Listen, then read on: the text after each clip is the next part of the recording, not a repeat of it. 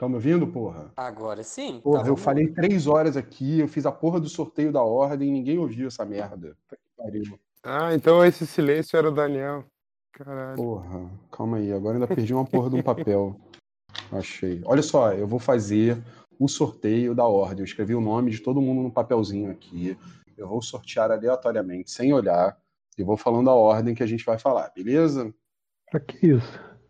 Ué, pra determinar a ordem, pra não ficar na hora cada um, ah, não, não quero ser o primeiro, fala você, ficar um Já silêncio passou isso, não? Tá todo mundo acostumado a falar agora. Então, beleza. Então não vou fazer sorteio nenhum, não, e vamos ver como é que vai funcionar benzão. Beleza, show. Faz do jeito que você quiser, meu. Não, vou fazer do jeito que você quer, você é o patrão. Tu não tá mal-humorado, não, né, Daniel? Pelo amor de Deus. Se tu tiver mal-humorado, tu grava essa porra amanhã. Nem um pouquinho, nem um pouquinho. Eu fiquei uma hora falando, ninguém ouviu. Aí eu vou Ué, a repetir a, é porra nossa. que eu falei. Ah, não, Tu não é precisa, porque incompetente, a a gente culpa é nossa, não sabe ligar a porra do microfone aí no lugar certo? Caralho, eu tenho culpa dessa porra, não. Não sei ligar a porra do microfone ao caralho. O Discord é que dá problema.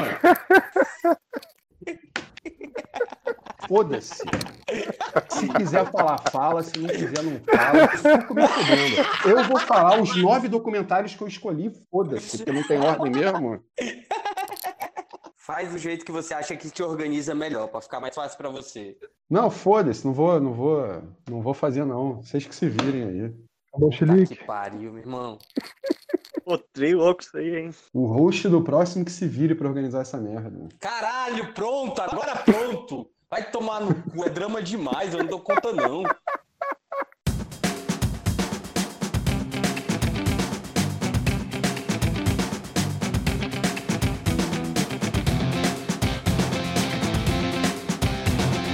Pra que isso? O podcast seria uma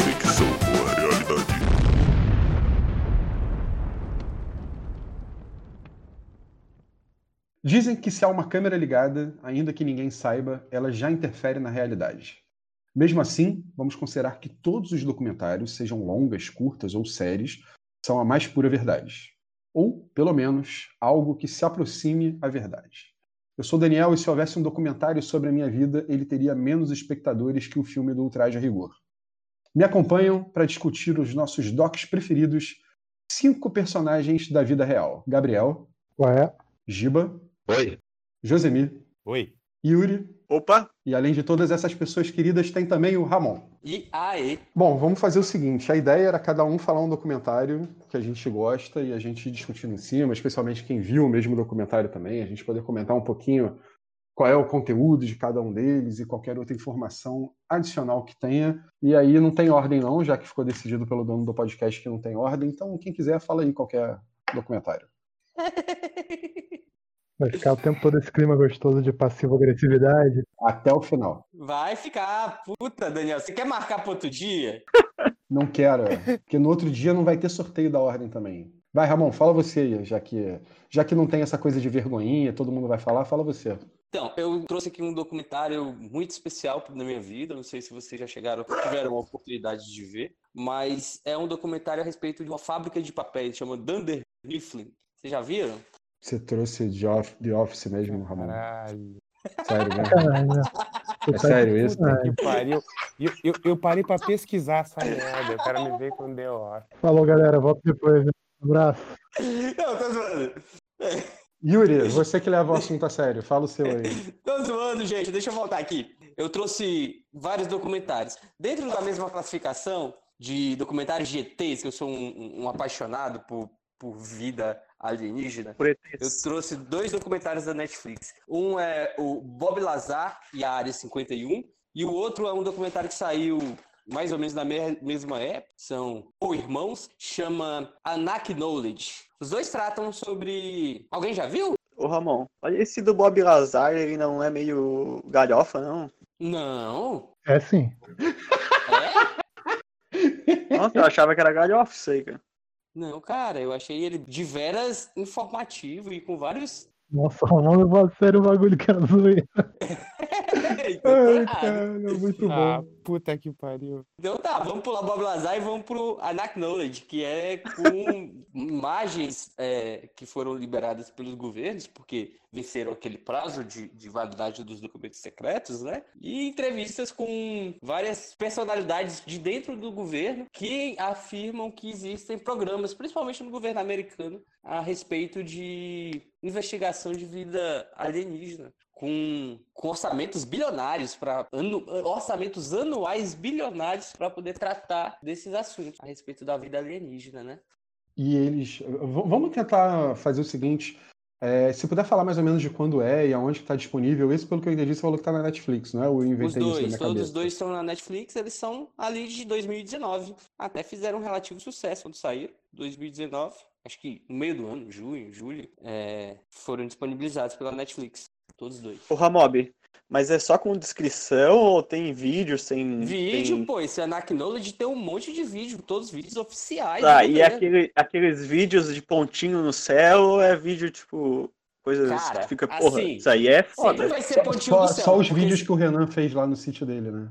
É, tipo esses vídeos do Renan, sabe? Então, sempre vai ser pontinho no céu, porque se você tiver um, um vídeo em 4K de uma, de uma nave alienígena, ele vai já tá em todos os canais do mundo e confirmado a existência. Os vídeos são de objetos que voam mais rápido que um caça, sei lá. Vídeos feitos de dentro do avião, por piloto. Sabe o que, que me incomoda? É que faz uns quatro anos eu comprei uma câmera ah, e dei de aniversário pra minha namorada que ela pegava a câmera e ela dava um zoom no apartamento do vizinho que morava duas quadras daqui da nossa casa. E ela conseguiu filmar a mina jantando. E os caras não conseguem filmar uma porra do maná. Cara, eu tenho uma câmera aqui em casa que tem um zoom de 50 vezes. Ela aproxima coisas que estão em outra cidade. Tem- dependendo do lugar, do- dependendo de onde eu estou aqui, se for num lugar mais alto, Em outra cidade. Tá de sacanagem, velho. Vai tomar no cu, né?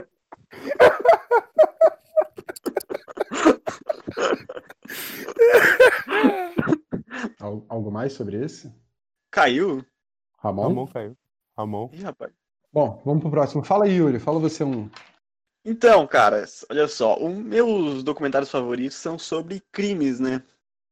E tem um documentário que está disponível na Netflix, se chama O Assassino Confesso. Ele conta a história do Henry Lee Lucas. O quem é esse cara? Esse cara foi preso porque ele matou a mãe dele e supostamente matou a namorada e a vizinha. O que que acontece? Qual é a graça desse, desse documentário? É, é, ele começou a revelar vários crimes e várias pessoas que, tipo, supostamente ele tinha matado. E os caras ficaram muito impressionados, porque ele falava, tipo, nossa, ele sabia onde matou a pessoa, como foi, quem era. E cada vez veio mais mais pessoas de fora, veio tipo, de outros estados. E aí foi vendo uma rede que o cara tinha matado supostamente mais de 600 pessoas. Chegava os caras de outros estados bem longe, falaram, nossa, ele sabe tudo. E os caras começaram a desconfiar, mano, como é possível um cara matar 600 pessoas sem ninguém saber esse tipo de coisa, né? Então começaram. A, o qual é o documentário? A graça do documentário é que tem gente, eh, tem muita gente que fala que ah, esses documentários eles dão palco pra maluco. Mas esse documentário é legal porque na verdade ele faz uma crítica à polícia. Por quê? Porque botar a culpa em outro cara e fazer esses crimes sumir é bom pra polícia porque tira a pressão popular, né? Então esse documentário, ele, ele tem uma parte que é muito bacana, que quando eles começam a desconfiar que será que esse cara tá falando a verdade? Vem um grupo de japoneses fazer uma entrevista com esse cara e eles perguntam, fazem várias perguntas e ele fala assim, o Henrique, o Henrique, ele fala assim: "Ah, eu já matei pessoas até no seu país". Aí falou assim: "O quê? No Japão? Como é que você chegou lá?". "Ah, eu fui de carro dirigindo". Tipo assim, era um cara com QI baixíssimo, sabe? E ele não tinha noção das coisas. Por que que ele fazia isso? A pergunta do documentário. Porque ele ganhava vantagens, né, cara? Ele não ficava no, no presídio, ele ficava numa cela sozinho, ele ficava na própria delegacia, ganhava cigarro, cerveja, tudo. Porque o cara fazia tudo que a polícia queria, né? Tipo assim, ah, eu que matei essa pessoa. E aí, tipo, tá, como é que ele sabia provas? É absurdo. Os caras deixavam as provas com ele, ele só tinha que juntar um mais um e falar onde e o crime. Ah, os caras como é que ele sabia onde ficava? Os caras simplesmente levavam o lugar do crime. Então, cara, esse documentário, ele faz uma crítica muito grande às insti- às instituições, aos Texas Rangers, Então eu achei muito bacana, porque eu, eu achei que eu ia ver um documentário de serial killer e na verdade é um documentário de corrupção policial é, é gigantesca, tanto que alguns promotores eles tentam provar que o Henry Lucas não é acusado desses crimes e os caras começam a atacar ele sem parar e esses caras que tentam ser contra os Texas Rangers, nossa, cara, a vida deles vira um inferno, tá ligado? Então é muito bom esse documentário, ele tá disponível na Netflix, eu acho bem bacana, se chama O Assassino Confesso. E ele é, ele é um longazinho ou é sério? Então, ele é um. Ele, eu acho que ele tem uma duração de uma hora e cinquenta, não sei se ele tem duas horas, mas o tempinho Uhum. que eu vi, cara. Mas eu acho bem bacana. Eu acho que se passa nos anos 70 ali, cara.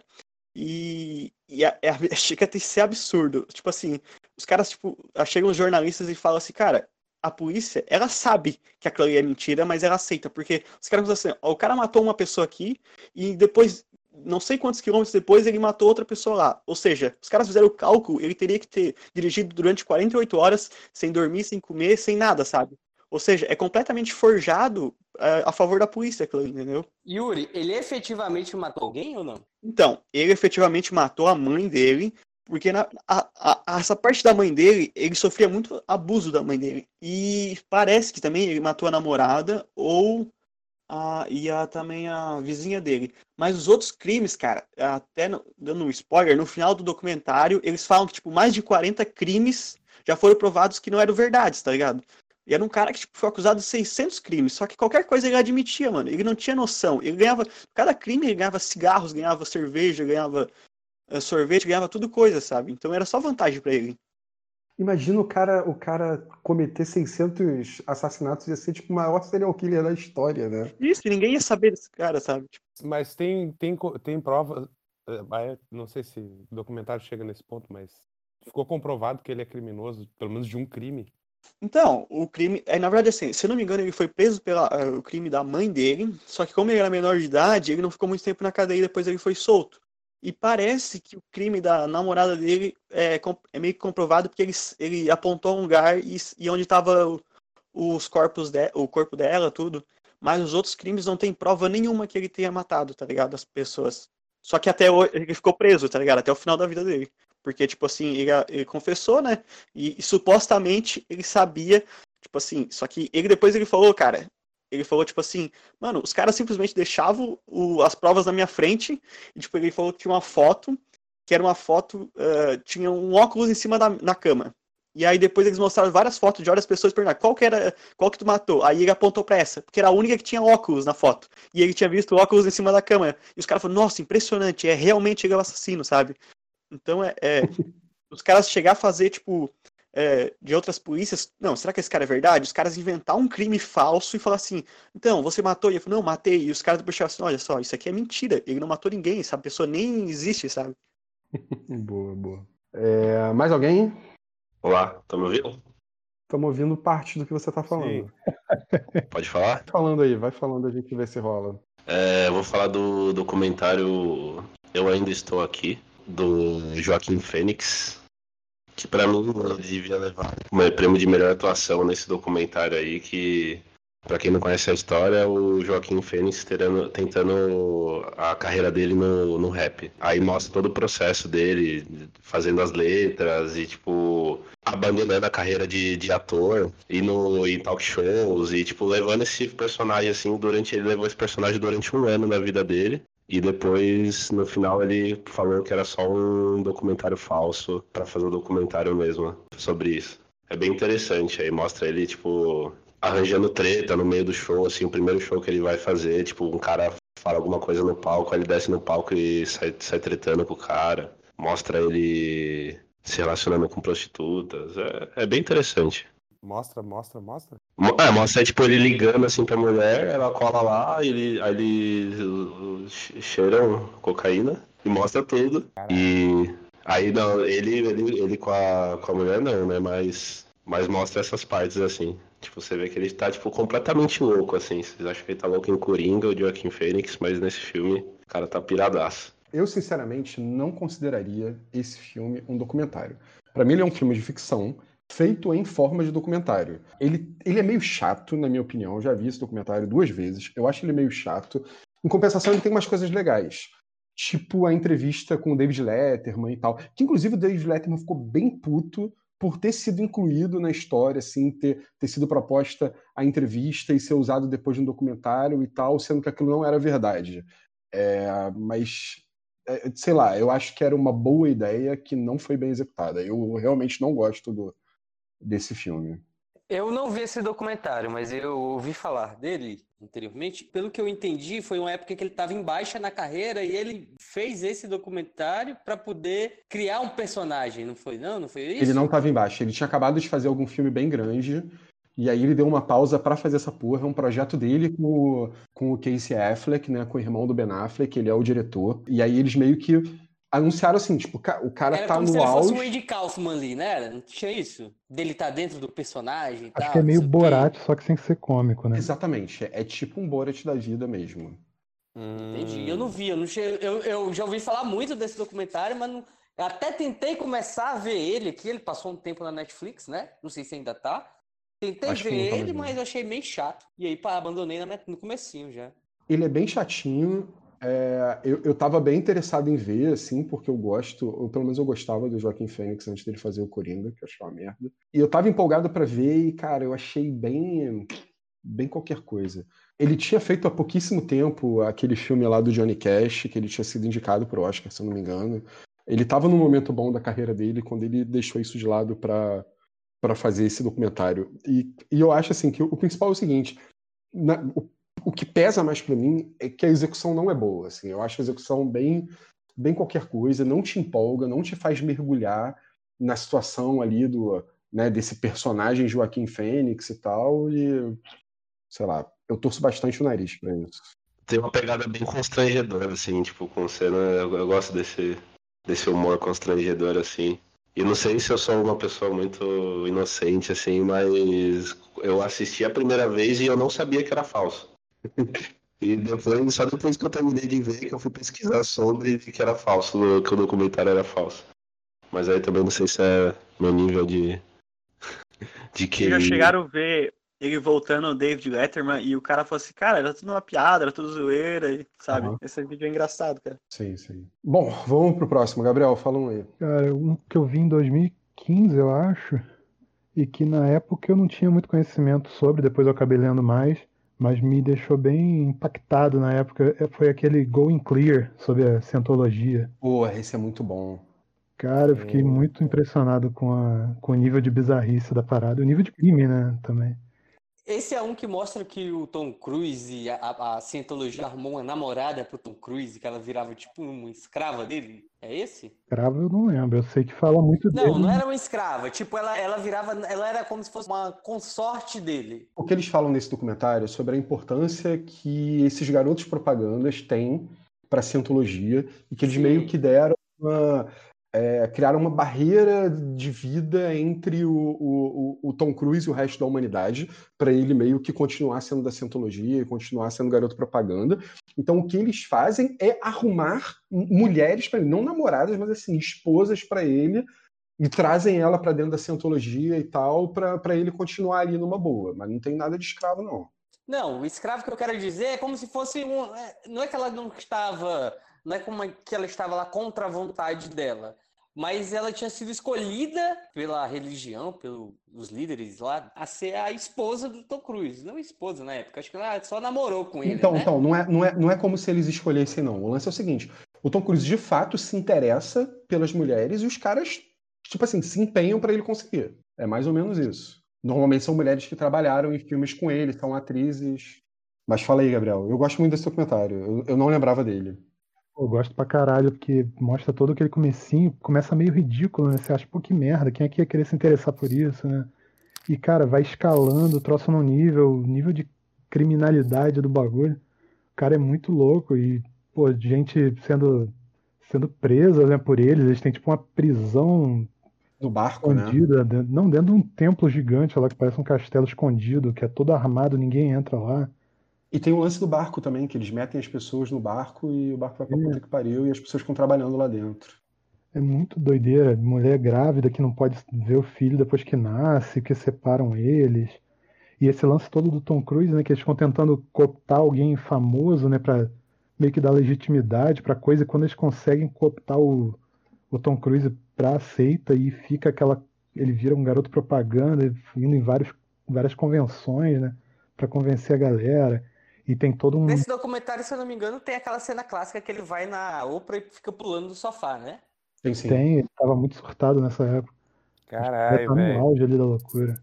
Que foi uma das coisas, inclusive, que pesou pro, pra Kate Holmes não voltar pro, pro Cavaleiro das Trevas lá com a Exato, Rachel foi. Walls. Porque, tipo assim, ela era uma época em que ela devia estar fazendo a divulgação do Batman Begins, essa época aí do negócio do sofá, e na verdade estava chamando muito mais atenção pro relacionamento dela com, o- com o Tom Cruise do que pelo trabalho dela como atriz. Então, meio que os caras abriram mão dela e ela falou que tinha compromisso num outro filme, o que obviamente não é verdade, porque quando você tem um compromisso tipo com uma franquia né, gigante da Warner, é- ela é a sua prioridade, e aí os caras abriram mão dela pra entrar a mulher lá, a irmã do, do Jake Gyllenhaal. Gabs, como é que é, o- como é, que é o nome do, do Doc? Foi clear. Eu não sei se tem um título em português, mas é muito bom. Eu fiquei interessado de ver, na verdade, eu tinha visto uma entrevista de uma atriz no, no Joe Rogan, que ela se criou dentro da cientologia, né, desde criança. Ela saiu depois, escreveu um livro falando de todos os podres, né, e ela foi perseguida e barará, barará. Só que, como ela era uma... Ela, os pais dela eram do negócio, ela cresceu no negócio. Quando eles começaram a mudar o, o lance de ser uma coisa de pegar celebridades e, e transformar em garotos propagandas, como fizeram com Tom Cruise, ela começou a, a se sentir meio isolada do, do negócio. Ela não podia chegar e falar porque o Tom Cruise era mais importante do que todos os outros que estavam ali, sabe? Só, parece que rolou uma invejinha, assim, sabe? E ela acabou meio que começando a questionar tudo aquilo, tudo que. Uma coisa muito comum dessas seitas religiosas é que se você sai, a sua família, quem estava dentro da seita, termina te isolando completamente de todo o seu círculo de amizades anteriores, né? Tem uns relatos nesse, nesse sentido, sim, de, de pessoas que saíram, tem até um grupo de ajuda entre eles, e eles ficam querendo contato com a família que ainda tá lá dentro, e, a- e os caras grandes da Scientologia ficam isolando eles, não, não permitem contato de jeito nenhum.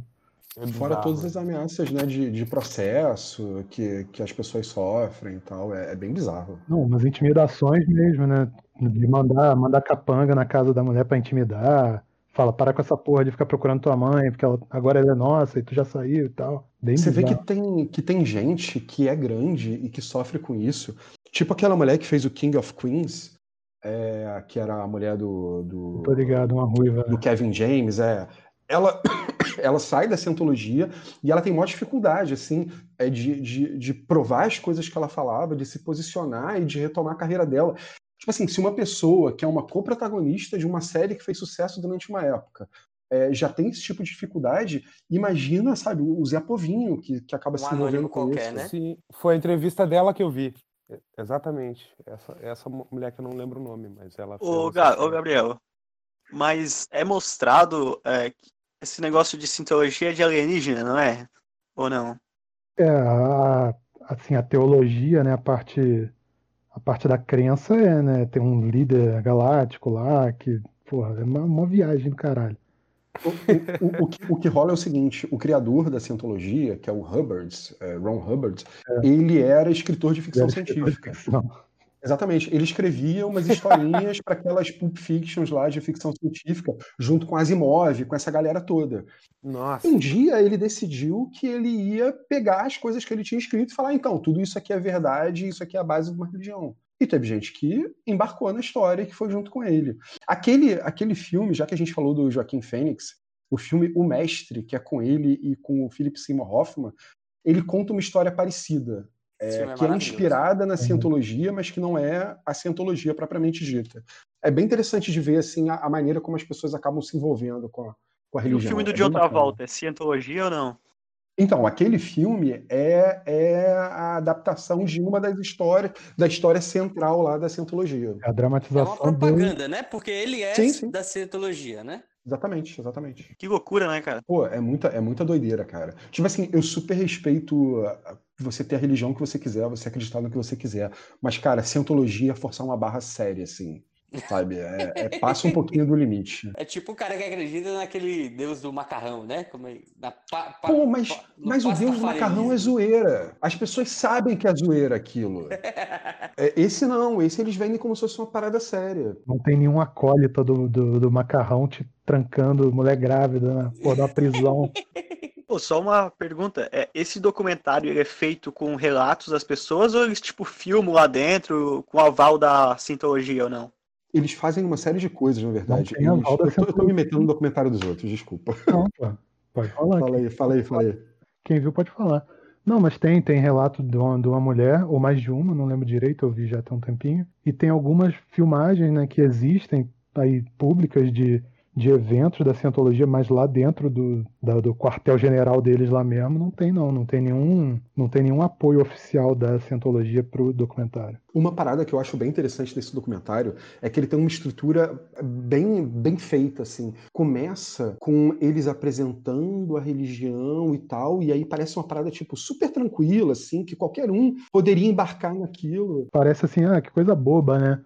E vai Pois é. ficando cada vez mais obscuro, mais bizarro, as histórias mais horríveis. Pois é, a parada vai pesando e você vai começando a descobrir quem é quem e como é que a parada funciona de verdade. É bem bizarro esse, é, esse documentário. Começa contando a, a, origem um pouco, né, do cara, como é que ele criou, como é que foi crescendo. Tem, uma, tem um lance de uma hierarquia, né, dentro do, do, do rolê que, que se pauta em uma compra de uns materiais que são caríssimos, absurdos. Então, basicamente, quem é mais rico tá mais alto dentro do, dos círculos internos lá. E aí vão cooptando outros amigos ricos, e aí a coisa foi crescendo num jeito, assim, absurdo. E aí eles mostram um quartel-general enorme lá, tipo um castelo no meio do nada, assim, que ninguém entra. E eles têm prisões lá dentro. e À medida que os ex. Tem alguns ex-membros que vão contando os lances e vai, vai ficando muito pesado. É muito horrível. É bem bizarro mesmo. Bom, vamos, vamos seguindo um pouquinho mais. Josemir, conseguiu fazer tua lista? É, consegui. Só que eu acabei de lembrar de um, de um documentário muito bom quando o Giba tava falando. Eles falaram do Letterman, do Kaufman, né? E eu lembrei desse, desse documentário do Jim Carrey durante as filmagens do Mundo de Andy, né? Pegou uma fase ali da, do começo que o Jim Carrey começou a mudar de repente, né? De uns anos pra cá, uns 20 anos pra cá. Ele entrou numa, numa vibe meio iniciática, assim, desde o do show de Truman pra cá, né? E aconteceu umas paradas na vida dele, pessoal também, e a coisa foi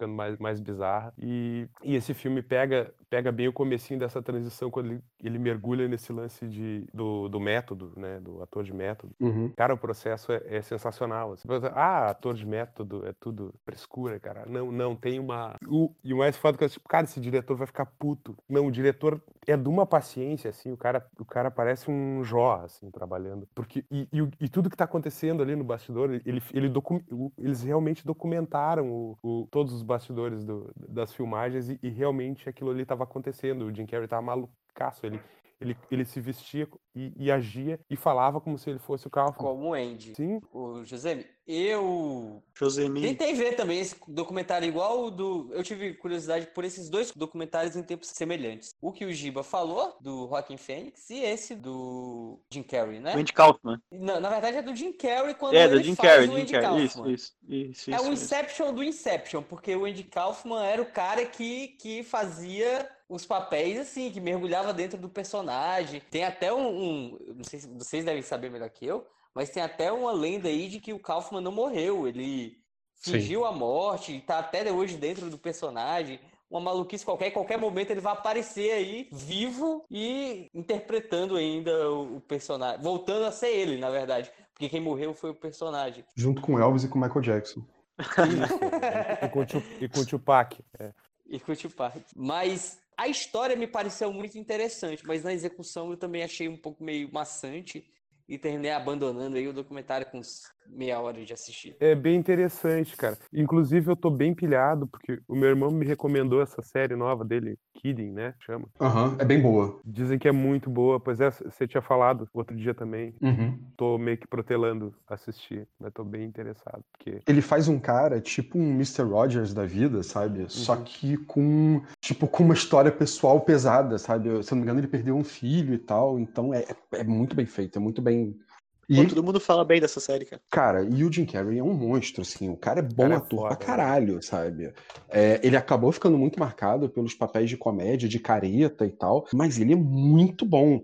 E quando ele faz papel sério, pô, ele, ele arrebenta, assim. Não tem um papel sério dele. Até quando o filme é ruim, tipo aquele número 23, o papel dele é bom. A interpretação dele é boa. Sim, mas é muito comum, né? O cara que é um ator de comédia, ele transita pro drama muito mais fácil do que o cara que é um ator de drama transitar pra comédia, né? Exatamente, você vê o caso aí do, do, do Adam Sandler, né? Sim, exatamente. É um caso, é um caso bem marcante, porque esses filmes dele de, de drama do Adam Sandler são todos muito bons. Fala, Yuri. Então, é, tu falou isso aí, cara. Eu não sei se. Não sei se eu tô falando merda, né? Mas se eu não me engano, naquele filme Bastardos Inglórios, o cara que, no começo do filme, que fala com o nazista, ele é um ator de comédia, se eu não me engano, cara. Eu li isso, tá ligado? E ah, a cena é super tensa, o o, cara francês pulando. que tá escondendo a família da Isso, se eu não me engano, esse fala. ator, eu não sei, cara. Eu, eu, eu li que era, ele era um ator de comédia, a pessoa até falou, mas, tipo, parece que, que é, tipo, o cara deu uma, uma interpretação foda, né? Quem, quem é ator de comédia que tá nesse filme é o Mike Myers. Ah, não, sim, ele também. Não, mas o Christoph Waltz, ele tem background de comédia. Não, não, acho que o Yuri não tá falando do Christopher Não, ele tá falando do francesinho que tava, que tava escondendo a Xoxana lá. Aí eu nem lembro o cara desse maluco. Eu falei porque outro dia eu vi o Comedians in Cars Getting Coffee com o Christoph Waltz. Que é um, um ator maravilhoso, né, cara? Mas tá rep... Honestamente, o que ele fez em Hollywood depois de Bastardos é praticamente o mesmo papel, né? Eu acho muito parecido. Ele mesmo no filme do. Eu acho que é no 007 ou é no Missão Impossível que ele tá? 007, ele, ele faz o Blofeld no, no Spectre. Puta, é, é o mesmo cara. Você não acha? Eu acho que é o mesmo cara, é impressionante. Cara, o, o que eu acho ali, eu não acho nem que ele é o. Como é que chama? O Hans Landa de novo, não. O que eu acho que é o problema ali é que era um personagem super icônico do, do 007, sabe? Que já tinha sido vilão de outros filmes. E ele faz uma interpretação qualquer coisa, assim, não tem nenhum brilho. Ele interpreta um cara normal. Eu acho muito parecido com a interpretação dele do Hans Landa. Mas a interpretação do Hans Landa é fenomenal. Mas eu- vou te falar que eu gosto mais dele no Django do que no Bastardos Puta Inglórios. que pariu, no Django ele é bom demais. Que pra mim, Django, ele tá ali nos top 3 filmes do, do Tarantino. A galera, ninguém, a galera acha um filme ruim e tal. Eu acho um filme do caralho. Eu acho muito bom. E o mais bacana é da versatilidade do, do Waltz é que ele tá completamente diferente. do- a gente qua- sai do filme, quase não reconheci que ele era o, o nazista, né? Quando eu vi ele, demorei assim pra. Cara, esse é o, é o Waltz. Pois é, eu já acho o contrário. Eu acho que ele tá muito parecido. Mas tudo bem, cada um tem sua Não, opinião. Não tem nada a ver, cara. A gente, a gente já, já saiu um pouquinho do assunto. Faltou alguém nessa primeira rodada ou só eu? Só você. Então vamos lá. Eu vou falar de dois, mas eu vou falar de dois que são exatamente a mesma coisa. Um é um podcast e o outro é, um é uma série documental, que é o Serial, a primeira temporada de 2013, e o The Case Against Adnan Syed, ou Syed, sei lá, que é da HBO de 2019. O, o bacana desses dois é que é o seguinte. O Serial explora bastante a- o caso em si. E o, o documentário da HBO, ele dá uma pincelada no caso, mas ele acaba explorando mais o que, que acontece depois do Serial. Eu vou explicar breve, eu vou explicar mais ou menos o que, que é a história. Teve uma menina que foi que foi assassinada, uma menina de 18 anos de, de ascendência coreana e em Baltimore. Quem foi condenado pelo crime foi o namorado dela, que é o Adnan, que é um garoto muçulmano. É, e tinha algumas provas que iam contra ele e tal. Quando o Serial explora o caso, eles descobrem o seguinte: que tem um buraco ali na história, que é um buraco de mais ou menos uns 45 minutos, que esse buraco poderia explicar o que, que aconteceu exatamente. Ou seja, poderia determinar se ele é o culpado ou não. E o mais legal é que a, a, a jornalista que faz isso, ela não vai com a intenção de provar que ele é inocente. Ela vai para realmente explorar esse buraco. E ela consegue várias informações. Informações que incriminam ele e informações que dão álibi para ele. Tipo, tem gente que fala que viu ele numa biblioteca e tal. Ou seja, se ele tá na biblioteca, ele não poderia estar matando a menina e, e outras coisas. O que, que rolou é que depois que o podcast saiu, o caso dele foi reaberto, voltou a ser julgado. Apareceram provas, conseguiram reabrir o caso e tal. E aí, o documentário da HBO se aproveita um pouco disso, para mostrar então o quanto que evoluiu, mas contando a história de novo. Se você quer entender o caso, o Serial é muito melhor.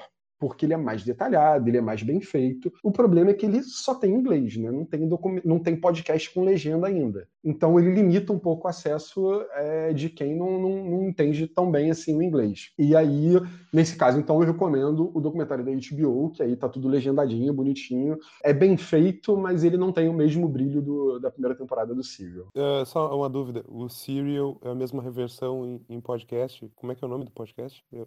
Serial. Serial. Isso, ele tem três temporadas. Cada temporada tem um assunto diferente. A primeira temporada é essa. A segunda temporada é do caso de um, se não me engano, de um soldado que estava no Afeganistão, alguma coisa assim. A terceira temporada são vários casos diferentes dentro de um mesmo tribunal. Cada episódio ou dois episódios foca em um caso diferente que está sendo julgado no mesmo tribunal. Mas assim, o Serial é legal de uma maneira geral, mas ele só é brilhante na primeira temporada mesmo. Uh, mas espera aí, uh, pessoal que entende inglês, ok, mas ele não é denso assim nos termos, por causa que fala fala de, uh, sei lá, juridiquês, essas coisas. Não, não, não. Ele vai, ele, ele conta. A, a, jornalista é sensacional. Ela realmente conta como se fosse uma história. Ela vai desenvolvendo a história, ela vai conversando com as pessoas. É, é muito bom, é muito bom mesmo. Para quem não tem a barreira do inglês, o Cyril é o podcast responsável pela explosão dos podcasts narrativos, né? Exatamente, exatamente. No próprio, no próprio documentário da HBO, começa com essa jornalista. Ela indo para programa de entrevista, ela falando sobre o caso, justamente mostrando o impacto que, que o podcast teve na, na cultura americana da época mesmo, né, ali de 2013 e 2014. Caramba. Bom, segunda rodada. Yuri, fala aí você. Só queria falar uma coisa aqui, tá? Fui procurar que se aquele francês era comediante, não achei nada, então acho que eu falei merda, tá bom? Tudo bem. Tá, então, o meu segundo documentário aqui é um documentário brasileiro chamado Bandidos da TV. Filho da puta, roubou o é... documentário, tô com ele aberto aqui. Vocês podem falar juntos. Segue né? aí, segue aí, eu tenho mais. Então, esse documentário, é, quem nunca viu nada sobre ele, ele é muito famoso por causa daquele meme do Gil da Esfirra, que é muito engraçado quando tu liga aquela parte super engraçada. Ah, que engraçado esse meme. E depois tu descobre as coisas que aconteceu por trás de tudo isso. E aí tu pensa, nossa, isso é muito bizarro, muito assustador. Explica o meme, porque tem gente que não conhece. É, então, o Gil da Esfirra é um meme de um cara que tá vendendo, tá tendo um, uma apresentação num programa de TV desses bem tosco, assim, e tá tendo um cara vendendo esfirra e ele começa a brigar com um boneco, esses bonecos estilo Ouro José, sabe? E os dois caem na porrada. É muito engraçado o cara pula pra fora que manipula o boneco. Isso. É muito bom. Você fala assim, que ele vai pra cima do boneco, né? Não vai pra não, cima do cara, Não, você fica pensando que o boneco que tá brigando com o cara, mas o cara do boneco pula pela janelinha tenta pular, não dá certo, dá a volta por trás do, do, do, do, da parede lá onde ele fica atrás e vai para dar o pau do cara da esfirra, né? Isso, é muito bom, cara, muito bom. E o que acontece? Esse programa, esse programa é do Wallace Souza, ele é um apresentador muito famoso, muito popular naquele, naquele programa ali, que é esses programas tipo da Atena, sabe, de mostrando crimes, esse tipo de coisa. E ele se tornou muito popular porque ele era considerado, num justiceiro da cidade. Só fazer uma intervenção aqui. Esse, esse tipo de programa era muito comum no Norte e Nordeste, há muito tempo já. Há muito, antes do Datena já era muito comum esses programas de. O jornalzinho de sangue, né? Que você espreme e desce, escorre sangue pelo jornal. Mas, velho, isso. Quando eu era criança tinha o Aqui Agora no SBT, que era muito mais sangrento do que o Datena. E ainda era sensacionalista. Hein? Então, é tipo. É tipo o Aqui Agora, mas no Nordeste e no Norte, esses programas eles são muito mais do que só um programa policial, eles são um evento cultural. Não, é bem isso que o Ramon tá falando mesmo. O cara ele se tornou tipo um justiceiro da cidade. Porque quando o crime acontecia, ele estava antes lá. Toda a parte jornalística dele estava lá. Tinha, tem vídeos dele entrando em tiroteio, esse tipo de coisa. O pessoal amava esse cara. Esse cara mudava tudo. Ele pegava, ele mandava a polícia pegar os bandidos, cara. E um dia começa a vazar uma informação.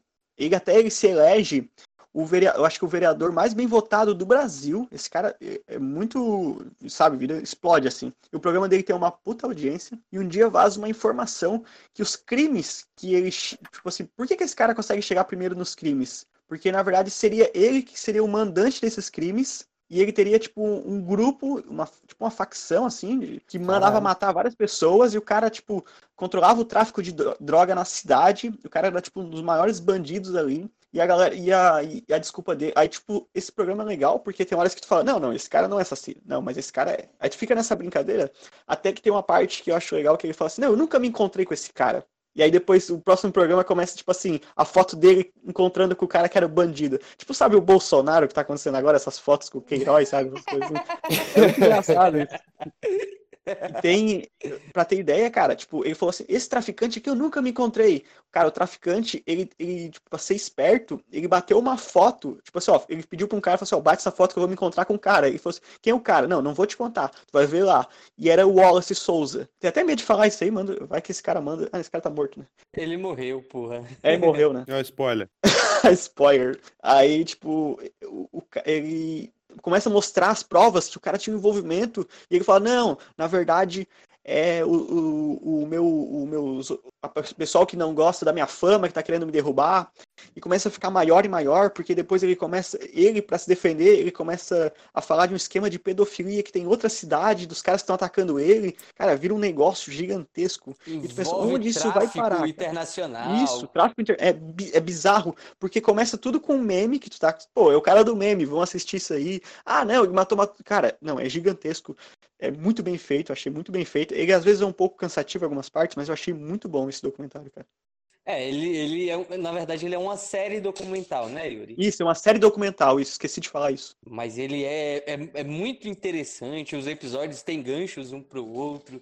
Muito É, bom A isso. história é muito, muito interessante, a história em si, os ganchos deixam ela interessante. O, o, o cidadão ele termina morrendo, mas antes ele ainda tenta se candidatar a ser vereador, deputado, uma coisa assim, não tem isso, Yuri? Isso. Ah, uma coisa importante, que se alguém vê esse meme e vê o apresentador, achar que é o Wallace Souza, não é. O que acontece? O Wallace Souza, ele ficou tão popular, ele virou vereador, político, tudo, e os irmãos dele começaram a assumir o programa. Então aquele que tá no programa do meme é o irmão dele, não o Wallace Souza. Mas também os irmãos dele também estavam envolvidos com um monte de coisa, toda a família, os filhos dele. A família, tudo. o filho dele, o filho matou um O cara. filho dele é tem- o maior bandido ali, cara, o filho dele, cara. É, o filho dele matou um cara. Tem um. A, a polícia entra, de- tem um em determinado momento, a polícia invade a casa dele, encontra a É arma. muito bom esse episódio, esse que entra a É. polícia, cara. Eu acho que todo jornalista policial de cidade pequena acaba tem, tem alguma intenção política, né? Eu achei que você ia dizer que todos os jornalistas de cidade pequena matam uma galera pra ficar. Não, cara, porque não tem o negócio.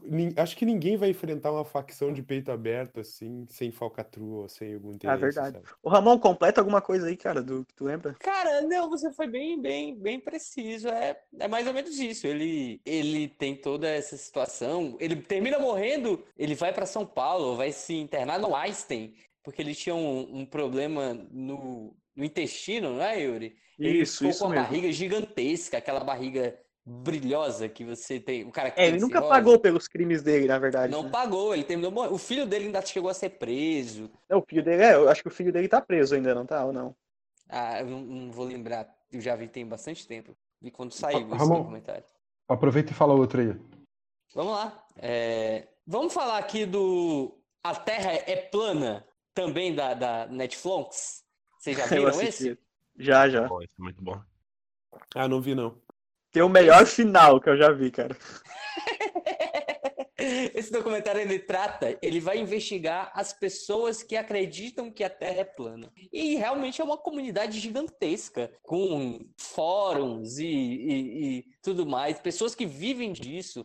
Tem, tem, tem uma mulher muito bonita e tal. Tem o canal de YouTube dela, que ela tem milhares de seguidores. E sempre tentando defender a planicidade da nossa Terra. E aí eles vão analisando esse- esses personagens com um olhar empático, não com um olhar de chacota. Eles vão tentar entender como é que é a vida dessas pessoas, por que, que elas pensam assim e tal. O cara mais famoso do, de todo esse meio é um cara que vive no porão da mãe dele. É muito engraçado, né? É muito engraçado, cara. Caramba. Daí eles vão e, e os caras fazem. Tem, tem, tem gente que tem engenheiro, tem físico, eles, sei lá, eles analisam pessoas que deveriam. Claro, eles vão fazendo também um contraponto, né? Que não é só bater palma pra maluco. Eles estão lá dando esse olhar é, empático para essas pessoas, mas apresentando contrapontos. O final é fantástico desse documentário. Se alguém quiser, Yuri, se você quiser falar aí, que você falou que. Então, eu achei muito bom o final desse documentário, é porque eles estavam fazendo um teste para provar que a Terra era plana. Eu lembro de cabeça, acho que o teste consistia, eu acho que era dois muros com um buraco, que teria que passar um laser ali. Se o laser chegasse no outro buraco, ou seja, a Terra era plana, mas se ele não chegasse, a Terra tinha uma certa curvatura, né? E aí os caras fazem um teste. Aí ele fala assim, tá, liga o laser, não tô chegando. Tá, levanta o braço, levanta. Aí o cara fala assim, tipo, levantou um braço no máximo. Aí tipo assim, ah, agora chegou o laser aqui. Aí ele fala assim, é, temos um problema, né? Aí acaba o documentário, tá ligado? É muito maneiro. Fora que, cara, eles fazem experimentos que custam uma grana. E aí, o interessante é que eles vão fazendo os experimentos e o experimento dá errado, porque obviamente a Terra não é plana. Mas eles vão, arrumam uma desculpa qualquer no meio do documentário. Eles ficam com a cara de merda do tamanho do mundo toda vez que eles vão fazer Sempre um tem desculpa, exper- né, cara? É absurdo. É. esses. Cara, mas como é que surge um- um- um- uma, uma palhaçada dessa, né, cara? O documentário chega a investigar como é que isso- essa- esse, esse negócio, Não, essa Eles não conspiração vão procurar nasceu. o, o- quem, quem foi que criou, quem foi que Não, trouxe porque de volta Deve- porque a... tem que ter um motivo, isso apareceu assim, de repente, essa Não conspiração. é, cara, eu também acho impressionante. Eu acho que como piada, né? E aí foi aparecendo maluco pra todo lado. Isso é absurdo demais, cara. Tipo, a gente não tem como usar rádio, nada de comunicação, assim. O GPS é a prova da Terra, da, da Terra É, o, o. GPS é, é mais um, é mais uma tecnologia que confirma, mas, porra, tem, tem muita, muito, muita coisa anterior, né? Ô Ramon, tu não acha que essa, esse documentário aí tem um pouco da cientologia? Porque, tipo, não é que às vezes a pessoa, tipo, não acredita tanto, mas ela cria. é, são pessoas excluídas, às vezes, que criam um grupinho, sabe? Se sente aceita. Porque o ser Eu, humano quer exatamente. participar de grupos, né? Mas, mas eu não acho que a cientologia é isso, não. Eu acho que a cientologia é muito mais um esquema de lavagem cerebral do que de você de você querer fazer parte de algo. É, eu concordo com o Daniel com respeito à cientologia. Mas a Terra plana é total isso, cara. É total você tentar. Porque se você vê, por exemplo, esse cara, esse cara que é o maior divulgador da Terra plana, é um cara que mora com, com a. Com a mãe dele, no porão da mãe dele até hoje. E ele ganhou uma grana Ele é um coitado, cara. vendendo. ve- Ele ganhou uma grana vendendo esse, esse, esse negócio, de fazendo palestra e tal. E eles fazem conferências enormes tratando disso. Da... Então, então ele já cruzou a linha da que a mentira ficou séria, entendeu? Ele- já tem, ele já tem um negócio em cima do, do- ele já tem seguidores, já tem negócio, então fica muito mais difícil vol- eh, admitir o- a palhaçada. Não, mas o, o, Jo- o Josemi, olha só, este cara, o, o programa começa mostrando assim, ó, que ele é um cara que adora teorias da conspiração. E aí a mãe dele falava assim: Ah, qual que vai ser a teoria da conspiração da vez? E o cara, tipo assim, ah, é o- a maçonaria, é os Illuminati. Aí ele fala assim: Ah, isso de terra plana? Ele falava assim: Eu não acreditava que a terra era plana. Aí um dia eu recebi um DVD falando sobre. Se eu não me engano, é isso. Aí eu comecei a acreditar. E até a mãe dele zoa. Falei assim: Ah, filho, vai com calma nessas coisas, sabe? A mãe dele Cara- zoa ele, cara. Josemir, se você vê, cara, são pessoas que são. É porque. É porque é- é- não vou conseguir lembrar aqui de todo mundo. Mas são pessoas que são. Que são tecnicamente. é, validam a- as teorias. Elas fazem experimentos que teórica, teórica, tanto é que os experimentos dão errado, mas são coisas absurdamente complexas que eles fazem para poder confirmar a, a planicidade da Terra e não conseguem. É, é muito bizarro. Eu vi um vídeo de um, eu vi, eu, eu vi o vídeo de um cara que levou um tipo de um giroscópio para um avião. Sim, tem um bagulho desse, que o cara leva o giroscópio a vácuo, que ele fica num ba- bagulho de vácuo, e, e, em teoria deveria confirmar que a Terra é plana, e dá errado o que ele vai fazer, porque a Terra não é plana. Porque tem esse negócio do- do- do- da rotação da Terra influenciar no, no, no giroscópio, né? Eu não sei. Tem, lá no, lá no, no documentário eles explicam. Sei nem o que é um giroscópio. Josemir, conta uma aí. Puxa um documentário. Então, o que eu ia falar primeiramente, na verdade te- tem dois bem interessantes, mas eu acabei me lembrando de outro muito legal do Netflix, que esse é, é mais pro povo cinéfilo, principalmente o pessoal que gosta de Sérgio Leone, né? Uma pena que, que o documentário não conseguiu reproduzir por questões autorais a música do grande mestre Ennio Morricone, mas ele fala sobre o- a construção do cemitério do, dos Três Homens em Conflito lá. O Ah, eu terceiro- assisti esse. O terceiro filme da trilogia. Puta, tem um documentário só sobre isso? Você já contou o nome do documentário? Se chama The Hill. Na verdade, é um grupo de, é um grupo de, fã, de fãs do. Sad Hill, o nome, perdão. Sede de Triste? Isso. São fãs espanhóis, né? Porque o filme foi gravado. A parte da Guerra Civil, né? Foi gravada na, na Espanha, né? Então, o Leone construiu o cemitério. Ele desenhou aquele cemitério como se, como se fosse um círculo com aquela. com aquele. para ter aquele. Aquele vale no meio. Isso, de pedrinha e tal, e, e, e fez todas as covas em círculo, assim, gigante, pra ter. Ele desenhou aquele, aquele negócio daquele duelo. Então, esses fãs espanhóis, né, eles começaram a se juntar, né, na internet, assim, conversar um com o outro, falar sobre o filme, e eles acharam o, o local onde estavam as sepulturas, e eles começaram a, pegar, a fazer vaquinha e tal na internet, e aí resolveram se juntar para limpar o negócio e refazer o cemitério. Então eles começam a, a tirar o capim lá, fazer um cri No mesmo lugar. no mesmo lugar e as pedras estão lá e eles, e eles destaparam o negócio, refizeram as cruzes com as plaquinhas e tudo e eles encenam depois, né? E o Clint Eastwood aparece no telão, ah, é, é, é muito legal assim. Inclusive tem uma- pequena orquestra depois que, que toca o, o trielo do, do Morricone, cara, é, é sensacional. assim. Quando aqui em Brasília ainda tinha cinema, Hum. no Cine Brasília, que é o cinema mais antigo, foi feito na época da construção de Brasília. Uma vez executaram Três Homens em Conflito com orquestra no, no palco do cinema, né? Que o cinema é muito gigante e tal. E eu tive lá, foi uma experiência única, cara, impressionante. Calma aí, você esteve lá na Fundação de Brasília? Não, cara, o o cinema é da data da fundação de Brasília. Eu tive lá agora quando eles executaram Três Homens em Conflito com orquestra, né?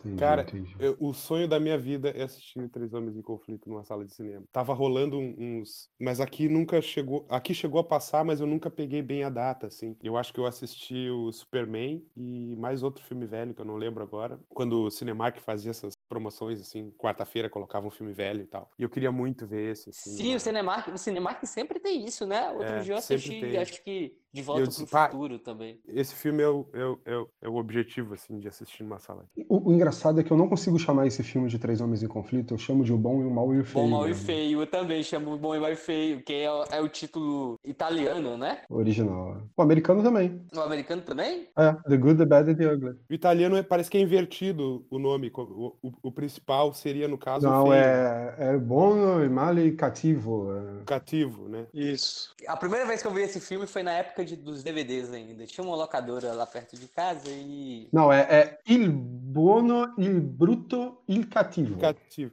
E cativo não é feio, né? É outra É, coisa. o bruto, o bruto é o feio. Então tem uma inversãozinha. Vocês sabem que tem esses filmes, eu acho que tem no YouTube, cara. Eu acho que eu assisti tudo no YouTube, cara. Eu acho que tava no Netflix também, né? Uns anos atrás. a última O- vez. os dois primeiros estavam. Esse eu não me lembro se tava, não.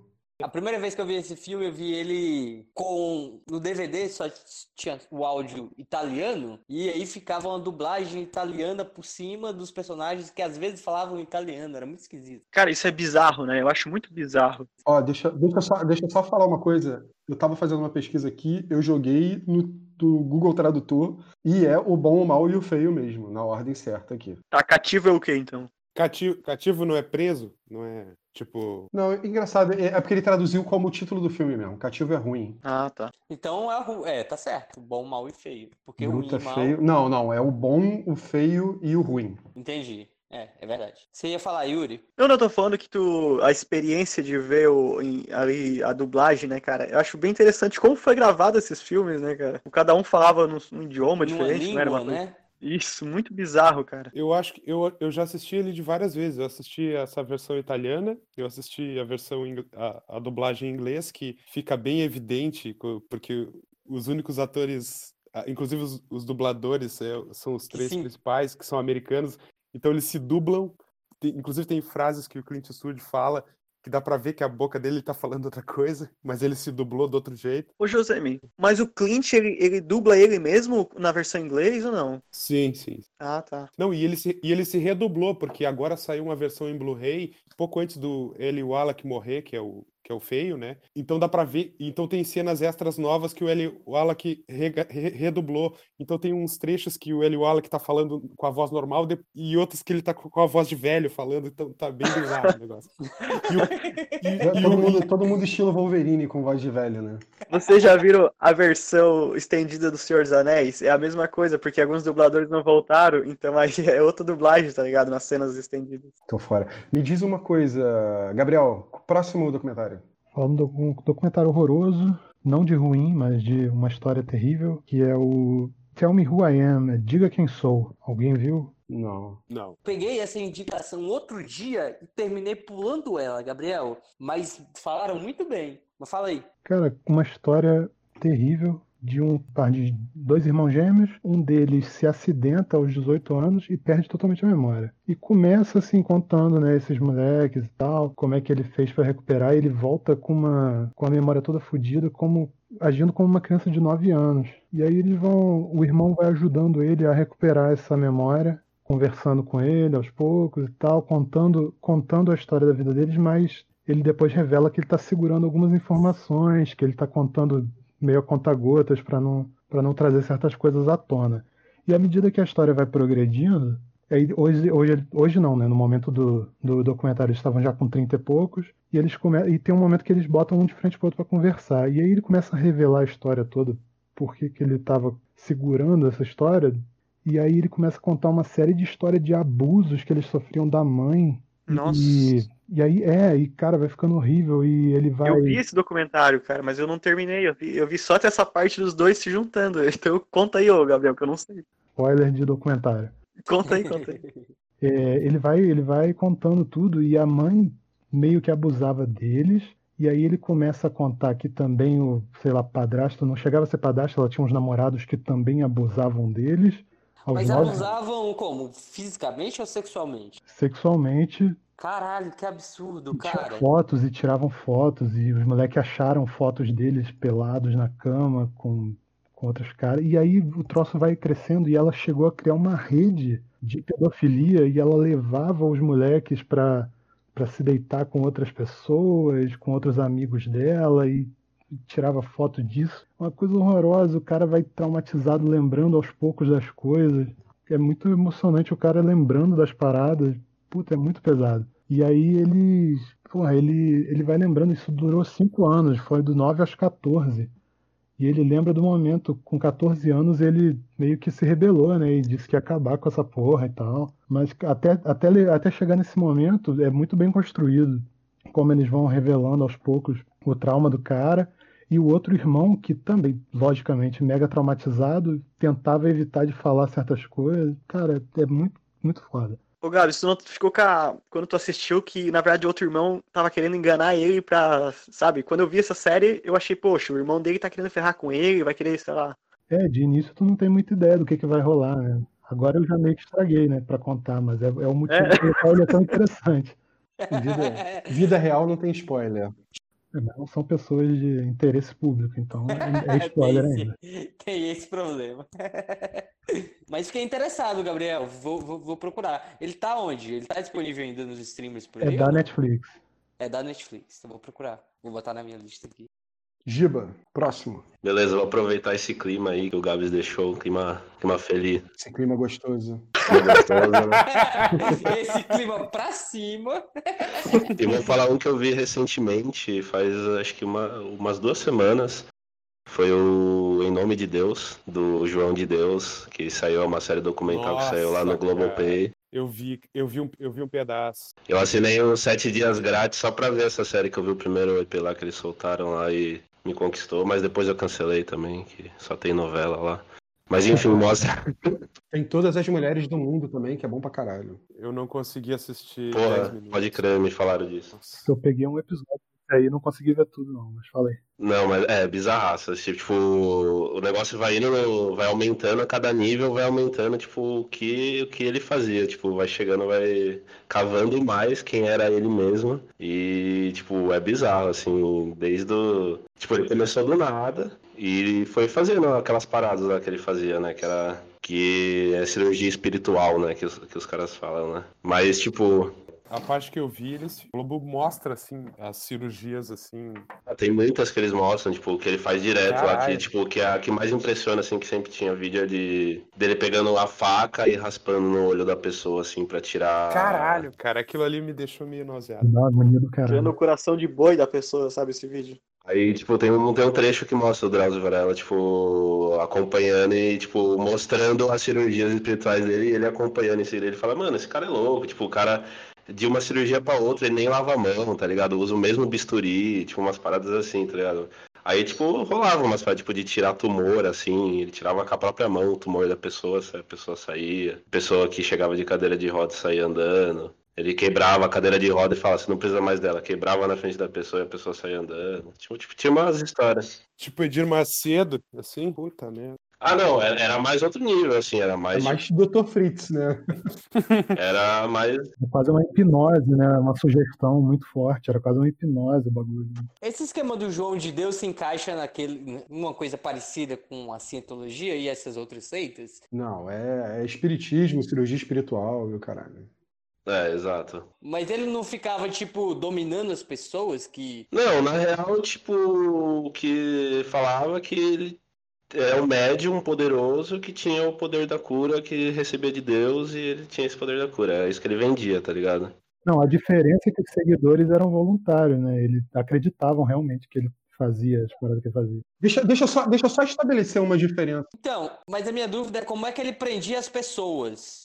Então, mas Ramon, Ramon, rapidinho, deixa eu só fazer uma diferença. Uma coisa é um líder espiritual fazer uma parada de abuso com um grupo determinado de pessoas, como o João de Deus, como aquele cara lá do Wild Wild Country, como o Prem Baba e essa galera toda. Uma outra coisa é uma estrutura religiosa que faz isso com todos os seguidores, como a Cientologia. A Cien- A Cientologia é um caso totalmente à parte, porque ela é uma estrutura gigante que faz isso com todo mundo, não faz com um grupo seleto que acabou, sabe, por algum motivo, estando mais sujeito a esse tipo de influência. Era bem estruturado o negócio, tipo, quando ele vai pra carreira internacional dele, tipo, ele tem, mostra, tipo, uns lugares que ele cobrou, tipo, Austrália, Canadá, assim, ele cobrava 250 dólares o ingresso e, tipo, durante o final de semana inteiro dava 10 mil pessoas pra ir lá. Tipo, isso na...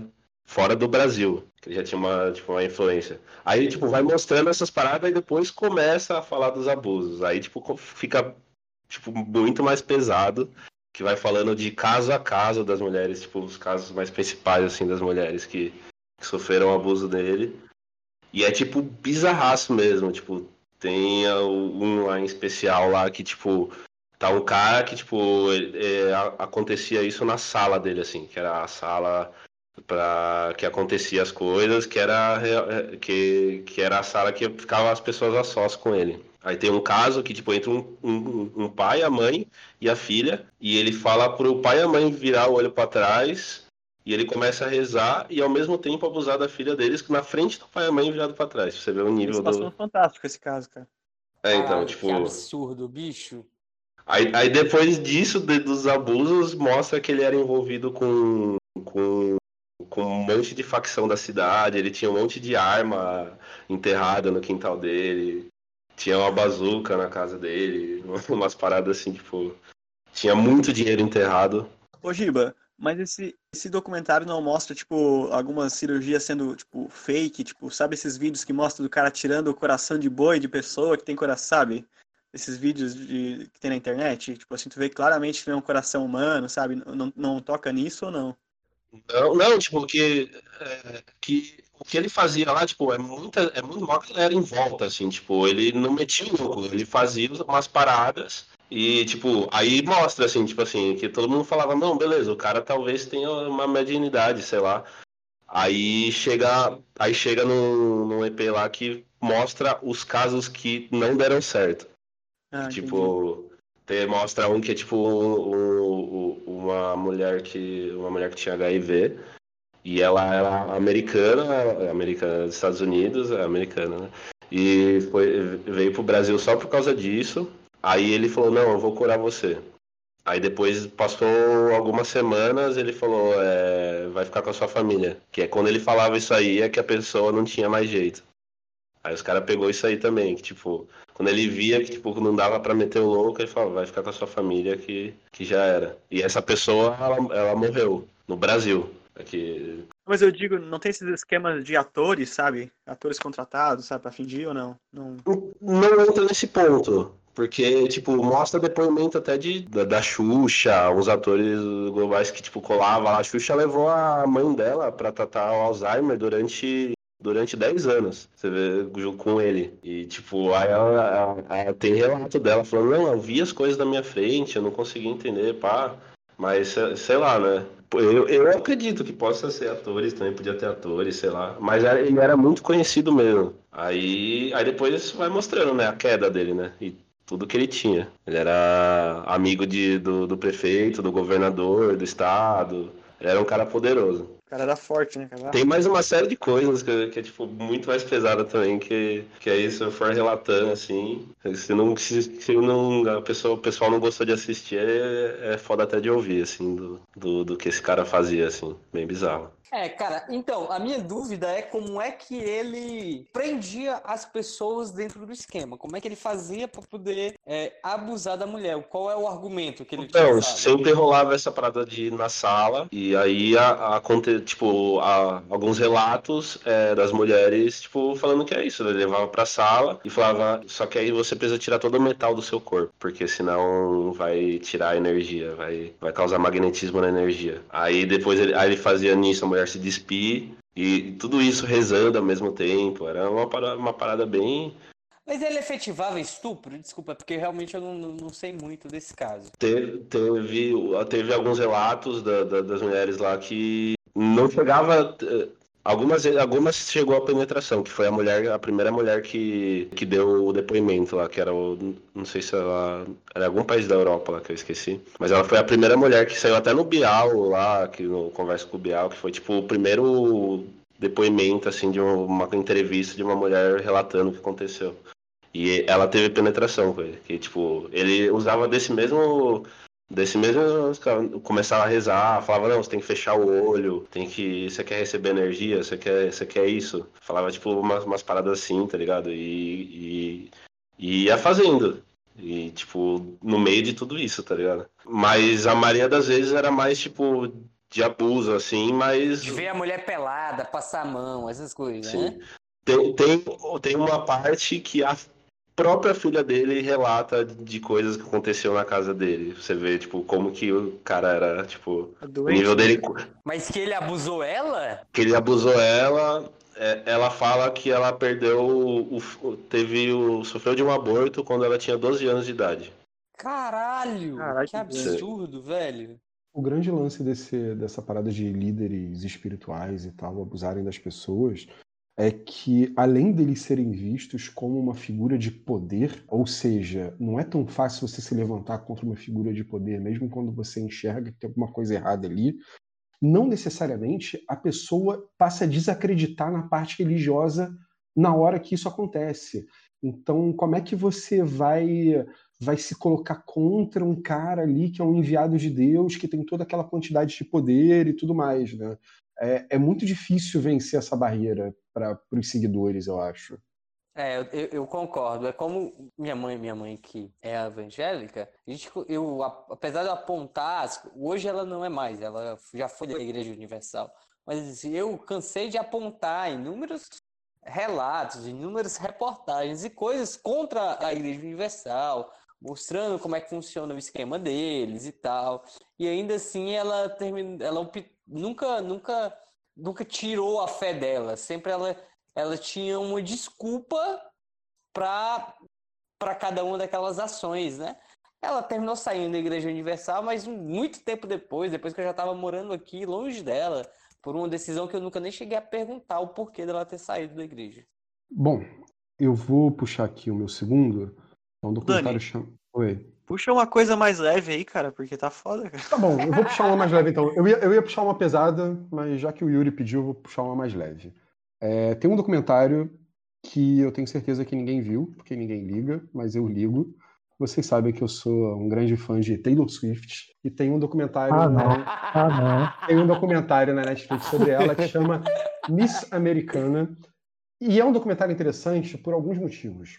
Ele trata bastante da construção de uma personalidade e ele se apoia em alguns elementos. Um elemento muito bom é o fato de que ela sempre foi rica, então sempre teve muita gravação dela. Então você vê várias, vários vídeos dela, criança, adolescente, tal, do, em todo o período ali antes da fama dela, é, essa parte está muito bem documentada e a gente consegue ver é, ela recebendo, ganhando o primeiro violão, ela fazendo os primeiros shows, cantando o hino em eventos esportivos. É, e, e, aí você começa a ter esse primeiro contato com ela. Eu não sabia que poucos... ela era filha de rico. Também não sabia. Cara, não, não necessariamente a família dela é, tipo assim, era rica, rica, assim, mas Classe tinha uma média, condição vai. financeira, tinha uma condição financeira bastante confortável, é, casa grande, e disponi- tinha disponível é, todo tipo de equipamento para poder fazer as gravações e, e o registro e, e- e como que chama? É, ah, de, de ter a manutenção desse tipo de, de material e tal, ainda tem isso disponível até hoje. É, e, e aí você vai começando a ver o desenvolvimento dela como artista, até que bate num ponto que é o lançamento do penúltimo disco dela, que é um disco chamado Reputation, que não, não foi o sucesso que ela esperava. Ela achava que ia ser um baita. Um baita hit. Só, só para fazer uma cronologia dela, ela é uma cantora country, assim, ela surge como uma cantora country, que em determinado momento vai ficando mais pop. Tem um disco dela que é o 1989, é, em que ela vai bastante pro lado pop e tal, apesar de que ela já tinha músicas antes flertando com isso. E depois, quando ela entra nesse Reputation, é, ela entra assim para ser a, sabe assim, a Beyoncé branca. Calma aí, tem uma gata arranhando as coisas aqui. Ela entra como se fosse tipo a Beyoncé branca. Mas o disco não faz o sucesso que ela esperava. É tipo assim, não chega a ser um fracasso, mas é o maior fracasso da carreira dela até aquele momento. E você começa a ver uns momentos de, de fragilidade dela. Por exemplo, no momento em que tem as indicações para o Emmy, para o Grammy do, do ano, né, que o Reputation poderia ser, ser premiado, que era 2018, ela está em casa e tem alguém, uma assessora acompanhando o evento, e a assessora vai dando retorno para ela, vai falando, olha, já saiu aqui artista, disco do ano, música do ano, e você não foi indicada a nada, sabe? E você vê claramente que ela está muito incomodada com a situação, que ela fala assim, não, eu vou fazer um disco melhor. Aí a mulher fala assim, não, mas Reputation não foi um disco ruim, ela falou, mas eu vou fazer um disco melhor. Então você vê muito o processo dela de fazer o disco mais atual, que é o Lover, que foi esse sim um grande sucesso, retomando assim o, o sucesso que ela tinha antes, e vários críticos apontaram como é, o, o grande álbum pop aí de 2019, né? Foi lançado, se não me engano, em agosto do ano passado.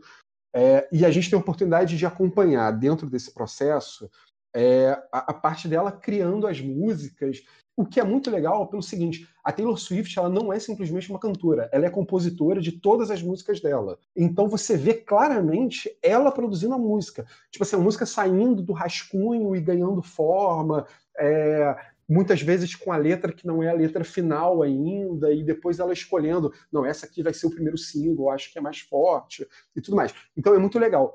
E além disso, como eu estou falando, que é uma construção de uma personagem, de uma personalidade, dentro desse processo dos últimos anos dela, ainda tem a, a, a coisa dela decidir ter uma postura política, dela ter um posicionamento político, que era uma coisa que ela não tinha até então. É, eles citam o caso das Dixie Chicks, que eram umas cantoras. É, eram não, ainda são, elas até gravam com ela no último disco. Eram umas cantoras, são umas cantoras country. Em determinado momento, se não me engano, na década de 90, elas se posicionam politicamente e isso acaba com a carreira delas. Assim, atrapalha muito, elas deixam de ter o sucesso que elas tinham, porque muitos americanos, especialmente ali aquela, aquela galera do country, não curte muito esse posicionamento político, principalmente quando é mais progressista, né? O pessoal ali do, do sul dos Estados Unidos e tal é bastante conservador. E a postura que ela quer adotar é bem diferente disso. Ela quer adotar uma postura progressista. É, E aí tem duas coisas que culminam com isso. Um é um caso em que um cara meio que dá uma palpada nela no momento em que ela vai tirar uma foto com ele, que ele pede para tirar uma foto com ela, ele dá uma palpada nela, ela fica muito incomodada com isso, é, e ela meio que processa o cara, o cara perde o emprego e tudo mais. E isso joga ela para para ser publicamente mais política. É, e, ao mesmo tempo, ela resolve se posicionar contra a candidata, uma candidata lá do, do, do estado dela, que eu não sei se é o Tennessee ou se eu estou inventando isso, em que a pessoa tem uma postura totalmente retrógrada e ela se posiciona contra essa candidata, ela não consegue fazer a candidata ser derrotada, mas ela consegue ter um aumento muito grande de jovens que se cadastraram para votar. Não necessariamente no estado dela, nos Estados Unidos inteiro, mais jovens passaram a votar por conta do pedido dela para as pessoas se posicionarem contra essa candidata e contra esse tipo de postura. Então, assim, é, é muito legal e eu recomendo, mesmo para quem não gosta ou não acompanha Taylor Swift, porque é um documentário muito bacana falando sobre o desenvolvimento de uma personalidade, um desenvolvimento talvez até tardio, porque isso começa a acontecer numa fase ali em que ela já tem 27, 28, até 30 anos. Então, assim, é, é, é, é, bem legal, assim, é um documentário muito bem feito e ele pega tanto pelo lado musical quanto por esse lado político e eu recomendo muito, vale a pena. É da Netflix e é desse ano mesmo. Antes de mais nada, antes de qualquer um falar, eu queria falar uma coisa. O Daniel fala de uma maneira muito apaixonada pela Taylor Swift. É verdade, é verdade. Eu falo de maneira apaixonada de né? tudo que eu gosto. Eu fiquei com vontade de assistir, inclusive. Eu, eu quase fui convencido a gostar da Taylor Swift. Eu não. Eu, eu assisti, eu assisti, é muito bom. Você assistiu, Júlio? Assisti. Falei, falei bobagem. Não, não conhecia esse lado, esse lado compositor dela, assim, achei bem foda. No... Você falou música country e tal, eu lembrei da Miley Cyrus, né? Ô Dani, olha só, passa aquela cena do Kanye West cortando ela no meio do coisa ou não? Passa, passa. Qual é a reação dela? Só me... Gira até bastante em torno disso, né? Dessa, é, dessa é porque, porque, meio que isso é o momento em que o mundo presta mais atenção nela. Assim. Ela já era famosa, ela já tinha vários, várias músicas bem posicionadas e tudo mais, mas esse é o momento que a galera começa a prestar mais atenção nela. E, e, explora muito assim ele falando que ela só é famosa graças a ele, colocando numa música isso, falando ah eu fiz essa vadia famosa e tudo mais e, e o quanto isso incomodou ela também. Assim, Caralho, de, meu. Isso mexeu muito com, com a vida dela também. Eu acho interessante como o country é um reflexo muito próximo do sertanejo no Brasil, né? quando a gente diz respeito a público, a, sim, sim. A, a, e até a força que o gênero tem também. A projeção que eles têm em determinado setor da sociedade. Ag agroboy. Exato. E também como as opiniões são parecidas. Eles não são progressistas, né? São mais conservadores. É, é, um, é muito, muito esquisito como as coisas são muito similares e diz respeito ao estilo musical também ser próximo, né? Não sei se tem a ver com nosso, nossa percepção sensorial da coisa. O Brasil espelha muito bem politicamente os Estados Unidos, né? Isso sim, sim. Para mal e para bem. Eu diria até que essa comparação que o Ramon fez não é por acaso, assim, é, é de propósito é. que, o, que o sertanejo brasileiro tem tanta similaridade. A, até porque, se você notar, é, o country ele já tem uma coisa de já não ser mais um country tão puro, de buscar ser mais pop cada vez mais, e o sertanejo brasileiro também. A, a gente tem coisa. A gente tem uma vertente ali de sertanejo que você não consegue diferenciar nem de pop nem de forró mais. Sim. É tipo assim, as três coisas viraram uma só dentro de uma interseção ali específica. É, já tem um cruzamento com o funk, como tem o, o country com, com alguma coisa do hip hop lá também. Né? Isso. Né? Não, aí eu já não sei. Eu acho que, que o country, quer dizer, não vou falar do country, mas pelo menos o sertanejo, ele tá mais inserido nesse meio, aqui, aqui pelo centro-oeste, esse meio mais da pessoa, não só pelo centro-oeste, mas esse meio da pessoa do interior. O pop, o sertanejo pop, não. Verdade, ele até tá muito mais baladeiro. Mas o funk tem muito mais a ver com o urbano, com a pessoa que é realmente mais urbana, mais conectada e tal. O funk tá mais nisso, na favela, não sei. Pode, pode ser uma, uma viagem, né? Cara, mas você vê. Não, mas olha só, mas você vê Anitta e Nego do Borel gravando com essa galera, com esse tipo de, de gente também. É, tá bem conectado tem, tem essa agora, interseção. Tá é. como, como, eu falei, todos esses gêneros têm caminhado muito mais para uma, uma linha pop. E aí, Isso. nesse ponto, eles se conectam muito. Bom, é, passado então esse momento alto astral, vamos fazer o seguinte, já que a gente já está com o horário avançado e o Gabriel falou que quer dormir, vamos fazer o seguinte: é, cada um vai falando então os outros que escolheu, os outros que tinha separado para falar. Fala assim, tipo, com uma frase só, só para dar um destaque, se quiser, se não fala só o título. E vamos fazer, quem não estiver falando, vamos tentar só interromper se for realmente necessário, para a gente tentar dar uma corrida com essa parte. Pode ser? Pode ser. Pode, pode sim. Então começa você, Ramon. Bem, eu trago aqui o What Happened Miss Simone, que é um documentário da Netflix, para mim o melhor documentário que a Netflix produziu, a respeito da carreira da, da Nina Simone, né? Mostra desde ela criança, quando ela foi, ela foi educada, isso, sei lá, no início dos anos 50, ela foi educada como musicista clássica, né? Tornando cantora de jazz, como ela sofreu abuso do marido, como ela se envolveu com a questão racial que hoje está mais atual do que nunca, nunca deixou de ser atual, né? Mas é de longe para mim o melhor documentário que a Netflix produziu. Não sei se vocês tiveram a oportunidade de ver, mas realmente é excelente. Não, não vi não. O outro, só rapidinho, é o Jeffrey Epstein, que é o cara que era abusador, que morreu Muito bom. em circunstâncias muito circunstâncias muito suspeitas dentro da cadeia, no suicídio que não tinha porquê, e ele era envolvido com políticos muito proeminentes e pessoas no geral, socialmente muito proeminente. Torna ainda mais suspeito essa, esse suicídio dele, né? Gabriel. É, eu gosto muito do Fire Festival, que conta aquela história daquele festival desgraçado Puta. lá na ilha. Uhum. Maneiraço. Muito bom, que mostra o lado do- dos trabalhadores da ilha, se Sim. fuderam na mão dos organizadores. Tomaram o calote do caralho. Gosto muito do da série documental, já é lugar comum, mas o- os brinquedos que fizeram nossa infância. Ah, isso é da hora pra caralho. É muito, bom, bom. não importa, tá, já é manjado, mas é bom demais. E tem o, o Giro Dreams of Sushi, que fala de um sushi man super tradicional no Japão, que é bem legal também, da Netflix, se não me engano. Ah, eu vi esse, cara. Esse é aquele cara que tem três estrelas Michelin, que, Isso, um cara que o super negócio dele é uma pica. birosquinha no metrô. Exatamente. No metrô não sei, mas é um restaurante super pequeno, atende, sei lá, quatro pessoas por vez. É, acho que é esse aí ele, mesmo. E ele é tudo agendado, né? É, o cara é super foda e contando como é que ele faz. Leva três horas fazendo um sushizinho pequenininho, mas é maneiro, é maneiro. Vi esse cara aí num episódio do Chef's Table, na verdade. É legal nesse, nesse documentário é o lance do salmão, né? Porque no começo do século XX o salmão vinha no tamanho gigante, porque ele tem um, um jeito de ser capturado, né? Ele só pode ser pescado em alto mar e o jeito que ele tem que ser transportado também em tanques para terra é, um- é um negócio bem interessante assim para a qualidade da, da comida. E por fim, eu que sou um entusiasta do boxe, tem um documentário Counter Punch da Netflix, mostra o início de carreira de três proeminentes boxeadores, mostrando como é que tá a cena hoje, como é que tá difícil. Esse é eu que indiquei, hein? Ué, não lembro de você ter falado não, mas tudo bem.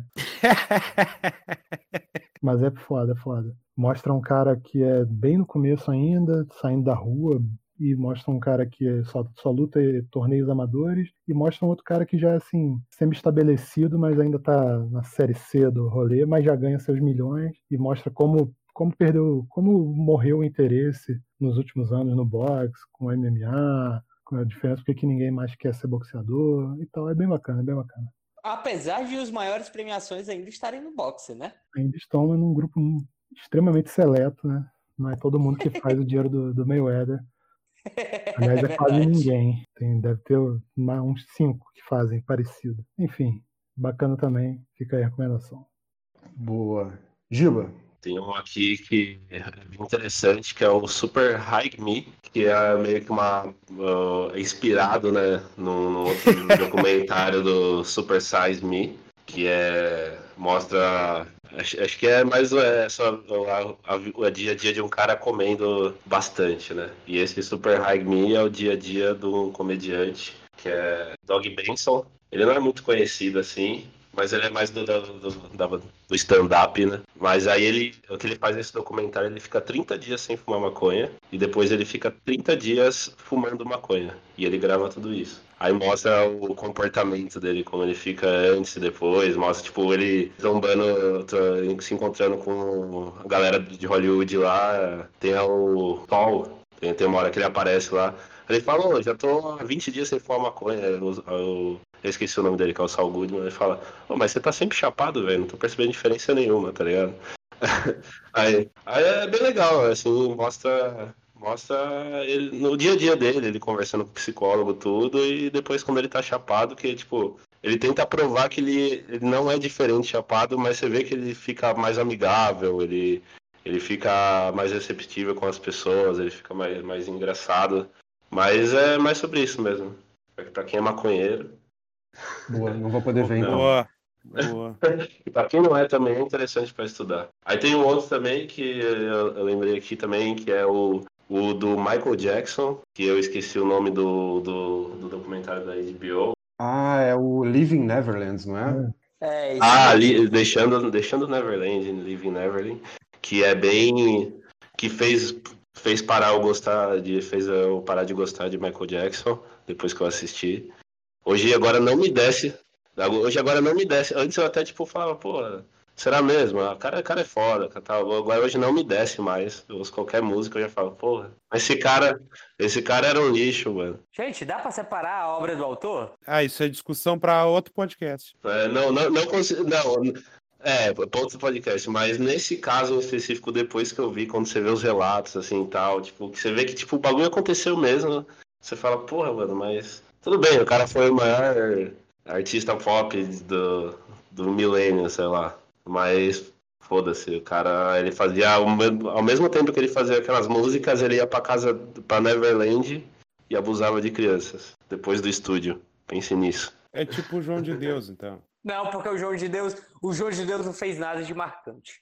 Era só um- uma fraude. Porque ele não salvou tua vida, que você fala isso. Caralho, de quem foi a vida que ele salvou, bicho? De um monte de gente, cara. É. Como, Daniel, que ele salvou a vida de alguém? Fazendo cirurgia espiritual. Tá bom, ok. Verdade, isso, é- isso não, não dá pra negar, infelizmente. E pra Porque finalizar, não dá pra negar que o João de Deus salvou a vida de alguém? algumas. fe- Ah, ele indiretamente ou diretamente ele acabou fazendo dif- alguma diferença pra alguma pessoa. A pessoa tinha fé nele, por mais que ele seja um filho da puta, mano. Ele. Ele ajudou uma galera, inclusive vi- vi- vinha gente do exterior, né? Então, Até a Oprah já veio. É, a Sim. Oprah. Sim, exatamente. Aí, aí vem o Ramon dizer que a Oprah tá errada. É, então tá. Ô, mas a Oprah apoiou aquele. O segredo, né, cara? Então. Cara, a Oprah entrevistou o Tom Cruise chapado falando de cientologia. Mas aí a culpa não é dela. É dele. Caralho, agora vai vilanizar a Oprah. Pronto, a Oprah tá errada. Durante 30 anos ele só só fez coisa boa. Aí depois disso, diz que descobriram que viu que ele só fazia merda. Mas é isso. E pra finalizar, só uma menção rosa, o Explicando, que é um documentário que, que eu assisto e me sinto mais inteligente. Porque fala de. explica as coisas. Que, que eu não. e. Eu- deixa, eu, deixa eu deixar um bagulho claro aqui, porque eu já vi uns dois episódios desse documentário. Ele explica as coisas de um modo bem simples, tá? Ele pega coisas que já não são tão complicadas e explica elas ainda de um modo Não, mas ele vai a simples. fundo, ele vai a fundo com vários estudos, assim, é. É, é, é, fica, fica a recomendação aí, que é uma série documental legal aí. Ô, Giba, de acordo com um amigo meu, essa série é tipo, bota pra visita assistir, tá ligado? Como assim? Explica aí, Yuri. É o que ele bota pra visita. Tipo, se a visita não quer dar atenção, ah, assiste uma série aqui explicando, tá ligado? Pode ser também. E é isso. Beleza. Josemir, fala aí o teu. Cara, eh, ficou quatro, na verdade, né? Mas eu vou bem resumidamente. Tem um, tem esse, tem essa série documental sobre a Boca do Lixo, né? Que era o cinema feito em São Paulo no- nos anos 80, né? Que era um cinema totalmente sem financiamento de, eh, que era totalmente financiado pelo exibidor. Por exemplo, havia uma demanda para esses filmes serem exibidos. Então fa- fala todo o processo daquele cinema marginal ali eh, de São Então, Paulo. José, eu sei, eu sei que a gente tá rapidinho, mas me explica só um pouquinho, que eu já ouvi falar muito desse cinema Boca do Lixo, mas nunca me aprofundei e entendi direito. Ele é tipo. Ele é tipo as porno chanchada ou não? É exatamente as pornochanchadas. Enf- e, enfim, ah, então se criou uma indústria, mas com pessoal marginal, assim, tipo, o cara ali que jogava um bilhar, ali o mendigo, daqui a pouco o cara começou a aprender a mexer numa luz, começou, começou a aprender a revelar um filme. Ah, então os, os profissionais eram, era, era o pessoal da, da rua, assim, que eram formados por demanda. Então se criou, começou, era uma indústria realmente que ela foi uh, destruída pelo VHS e pelo preço dos filmes estrangeiros, né? Pelo, basicamente o plano Collor matou todo o cinema do Brasil, né? E teve que se reinventar depois. Mas é bem interessante. Tem, são seis episódios, acho que tem no Now, no, no canal Brasil. E se não me engano, que deve ter no YouTube, é bem bacana. E a outra série é aquela série da Globo, Por Toda a Minha Vida, apresentada pela Fernanda Lima, né? Especialmente três episódios que eu gostei bastante, que é o episódio do RPM, o episódio do Renato Russo e o episódio do Tim Maia, que inclusive originou o filme, porque esse episódio, o Babu já é o Tim Maia. Então, Mas é, eu ia falar, esse aí tem essas dramatizações, né? Eu não curto isso, é, não. Sim. Não gosto de documentário com dramatização, não. Não? É. Não gosto, é, não gosto. Para mim perde todo, todo o, o, caráter de documentário quando tem dramatização. Eles intercalam com dramatização. É Sim, não, global, eu tô ligado, eu, eu, me lembro, eu me lembro desse, dessa série. Hum. Eu realmente Enfim, não curto, não. Isso, isso, acho que isso tudo tem no YouTube. Boa. Mais alguma coisa? Só isso. É... Faltou eu e Yuri, não é isso? Isso. Então vai, Yuri. Tá, então eu vou falar bem rapidinho aqui. Eu recomendo uma série chamada Zion. Eu acho que ela tem 10 minutinhos. É uma série, não, um documentário que é a história de um menino que não tem as partes da, as pernas dele não, não cresceram muito. Mesmo assim, o cara se tornou um lutador de wrestling, é, bem, ganhou várias lutas e o cara é muito forte da parte de cima. Hein? Outra série que eu, uh, que eu recomendo é The Keepers, é uma série pesadíssima sobre uma freira que some e depois começa a descobrir vários abusos de pedofilia envolvendo igreja. É bem pesado, é bem Caralho, pesado. Essa aí tá na minha lista. É muito, é muito boa, essa série é fantástica, cara. É, eu vi essa aí, realmente, também é, é, é muito É pesada, é pesada. Não gosto, não gosto de ver essas coisas, não. É, eu recomendo outra aqui também, chamada Long Shot. É uma série de um cara que foi culpado por um assassinato. Do, do cara lá do Mojo, né? É, do X-Men. Não, não, não, O cara foi acusado de um crime e ele ia pegar, é, acho que, cadeira, sei lá, ia ser morto. E aí, por causa de um, uma série bem famosa aí de comédia, que eu não. Cara, cita uma série famosa de comédia aí, eu vou ver se é essa mesmo. Vocês lembram de uma série? That Seven Show. Não, não sei. É uma que. Saturday Night Live.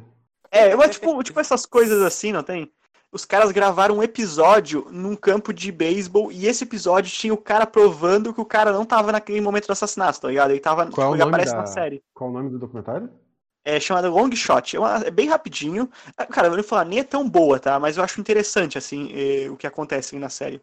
Outra parte aqui que eu não sou interessado muito pelo cara, eu nunca ouvi muita música, mas eu achei o documentário dele fantástico. É o documentário do ah, Frank é o. Calma aí, desculpa, desculpa. O programa de TV é o Curb Your Enthusiasm, que é do, do cara lá do, do Seinfeld, do Isso, Larry David. Esse daí mesmo.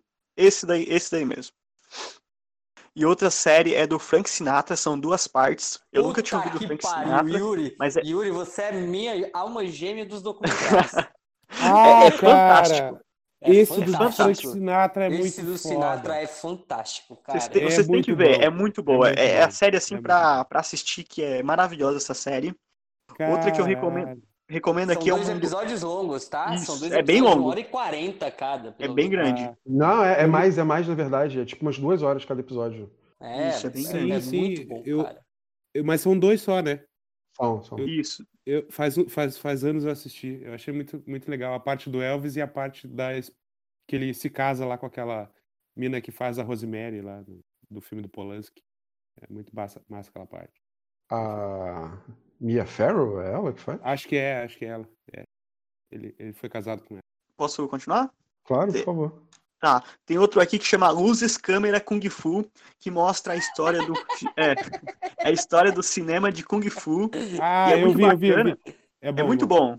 É muito bom porque ele, ele mostra que essas cenas de lutas de Kung Fu não é baseado no Kung Fu, é baseado na ópera chinesa, tá ligado? Por isso que tem esses movimentos, tudo. Então ele dá uma desmistificada que, tipo assim, muitos atores de Kung Fu não eram lutadores, eles eram dançarinos que aí se adequavam aos movimentos, tá ligado? Pra fazer aqueles filmes antigos. É muito bacana essa série, é muito boa. A outra que eu recomendo é sobre a, o documentário de Lei Seca. Esse, esse é bem, é um pouco grande, ele tem cinco horas, são três partes, que é sobre a lei seca nos Estados Unidos. É bem bacana esse documentário, porque é, é só narração e fotos e vídeos. É, é, muito. Quem gosta de imagem antiga, assim, eu, eu sou fantástico por, por ver gente do século passado se movimentando, acho fantástico aquilo. E o Por último isso aqui que, que, eu. fala reco- com o Misael, né? ai, ai. Eu, eu, também, eu também sei me movimentar, eu nasci no século passado. também. É, mas é que a gente, sei lá, a gente tá acostumado com agora a tecnologia, quando a gente vê essas pessoas fazendo outras coisas, eu, eu acho fantástico, cara. E o último que eu recomendo chama é, Valley Ups. Eu não sei como é que fala, eu não sou muito bom no meu Duolingo ainda, eu tô só 52 dias, tá bom? Então é. é Valley Ups e Upursim, sei lá como é que fala essa merda aqui. que é, não tem mais na Netflix. É sobre escalada no, mo- no, em- no monte chamado Eu Capitã, que é mostrando desde os anos 50 até, até agora, dos caras como eles usavam técnicas diferentes para escalar esse, esse, essa montanha. É bem bacana, porque no começo eles usavam bastante equipamento, e agora no final os caras escalam sem nada, sem nenhum equipamento. Alguns ah, sobem lá em cima só para pular de paraquedas. É bem bacana essa série. Esse Pra quem tiver interesse, Sim, se sim. chama, na verdade, Valley Uprising. Isso, esse nome aí. Muito Tem obrigado. outro que Dani. acompanha vi, só um cara, né? Isso. Esse aí é, é- é- ganhou Oscar, esse documentário. É, tem outro que acompanha só um cara que faz a mulher dele sofrer pra caralho, porque ela pensa que ele vai morrer. É um inferno. Esse, esse cara tá nesse documentário também que eu tô falando agora. Ele Eles aparece lá e ele é um dos caras mais importantes, cara. Eles escalam onde? Eles escalam, escalam num monte chamado Eu Capitã. Aonde que é? Estados Unidos? Estados Cara, Unidos. é aquele parque em Yosemite, tá ligado? Aham, sei, sei. É um Isso, é paredão bem- só, na verdade. Isso, não é, é, um- bem, é bem, é bem, é- é- esse documentário é bem um bom, cara. paredão. Boa. É só isso, gente. É isso? Então deixa eu ir na verdade, assim, ó, tinha mais um, só que o nome é meio feio, tá? Pode falar, é é. É, é sobre a história de um mafioso que ele dedou toda a máfia italiana, tá ligado? E o cara viveu o resto da Ah, o famoso buceta. Vai- Isso, o nome dele é Tommaso Buceta, tá ligado? eu quero ver essa merda, cara. É, chama Tommaso Buceta, o nosso mafioso, o nome do documentário. Ah, eu vou ver agora, velho. Achei, que era do Mafioso Castiga. Bom, vou pros meus então. O que eu ia falar antes do Miss Americana, mas eu mudei pra levantar um pouco o clima, chama The Jinx. É uma série da HBO e é muito, muito boa. É talvez a melhor coisa de documentário que eu já vi na minha vida. Eu não sei porque que eu não falei dela antes, mas é porque eu tinha guardado mais pro final mesmo. É o seguinte: tem um cara que chama Robert Durst, que ele é filho de um magnata lá do ramo imobiliá- imobiliário dos Estados Unidos. Esse cara já morreu, ele é herdeiro do cara. E existem três é, mortes e desaparecimentos e tal, que são de pessoas próximas a ele e que ele foi o suspeito em algum momento, mas não acharam provas que ligassem ele, os casos ficaram abertos. É, um cara, um cineasta, faz um, um filme, assim, um longa-metragem de ficção e tal, em cima da história dele, acaba dialogando um pouco com ele por conta disso e resolve fazer então um documentário contando essas histórias. O grande lance do The Jinx é que enquanto a gente vê ou documentários que mostram uma história ou documentários que a gente sabe que mudaram a história por conta da repercussão que tiveram, no caso do The Jinx, a história muda no decorrer do documentário, porque num determinado ponto eles vão entrevistar esse cara, o Robert Durst. Eles fazem uma entrevista num hotel e tal, e ele sempre nega, fala que não tem nada a ver, que ele não tem envolvimento nenhum. A entrevista acaba, ele resolve ir ao banheiro, só que ele ainda está com o microfone e o microfone está ligado. E enquanto ele está no banheiro com o microfone, ele confessa o crime. Ele fala, tipo assim: ah, eles vão pegar você, eles vão descobrir o que, que você fez, eles vão descobrir que você matou a fulana. Tipo assim, ele falando para ele mesmo no banheiro. E os caras pegam essa porra e levam pra polícia, obviamente, né? Então, assim, é muito bom. Além de toda a história ser muito boa, de você conhecer, né, esse personagem ser muito maneiro, o fato dele ter confessado sem saber, confessado sem querer no decorrer da- das gravações é muito maneiro. Recomendo, então, The Jinx da HBO, um documentário de 2015. Ele é preso, Dani? É, é. Bom, eu separei alguns outros aqui. Tem o Tiger King, o Máfia dos Tigres. Todo mundo já viu, não preciso nem falar sobre isso, é maravilhoso. A Arquitetura da Destruição é um documentário de 1989. É um documentário fundamental para quem gosta de documentário. Então, Yuri, se você não viu, veja. Ele tenta explicar o Hitler a partir do fato de que o Hitler é um artista frustrado. Então, Caralho. É eles, maravilhoso, é maravilhoso. eles associam as, as, os alicerces principais do nazismo ao fato do Hitler ser um artista frustrado. É muito bom. É, É, assim, Daniel tá coberto pelo manto da razão. Esse tá no Netflix também? Não, não, ele não tá no Netflix. Até um tempo atrás, eu não, eu não pesquisei ele recentemente, mas até um tempo atrás ele tava legendado no YouTube. Capaz dele ainda tá. Caralho, eu vou procurar. É muito, muito bom, assim, é tipo, se você quer mergulhar no mundo dos, dos, dos documentários, tipo assim, esse aí tem que estar na lista, porque ele é bom pra caralho. Tem um outro documentário que chama Notícias de uma Guerra Particular. É um documentário de 1999 do João Moreira Salles. Isso é famoso. É, é famoso, é famoso. E ele é bem importante para você entender a criminalidade no Rio de Janeiro. É muito bom, ele entrevista todos os lados é, envolvidos naquela época. Hoje em dia a gente ainda tem é, o crescimento das milícias e tal, que não era uma coisa é, tão forte na época, então ele fica mais na questão da polícia, do tráfico, da política, mas é, é muito, muito, muito bom. Recomendo demais. Inclusive, na época que saiu o Tropa de Elite, o primeiro Tropa de Elite, que, se vocês bem lembram, ele né, surgiu na pirataria, né, vazou antes do lançamento. Então os camelôs vendiam o DVD do Tropa de Elite. E depois de um tempo eles começaram a vender outros Tropas de Elite. E esse era o Tropa de Elite 2 que vendia no camelô antes Que da era um existência. documentário. Exatamente, antes da existência do Tropa de Elite 2, os camelôs do Rio de Janeiro vendiam esse como Tropa de Elite 2 e tinha o Tropa de Elite 3 também, que eram tipo uns vídeos de, de ação policial mesmo, assim, é, gravados de ação policial. Então, assim, é muito bom se você quiser entender como é que funciona ou como é que funcionava em 1999 a segurança pública do Rio de Janeiro, esse documentário é importante. E o outro documentário, eu tinha mais, mas eu fui cortando aqui para não tinha ficar um perdendo muito também. tempo. É.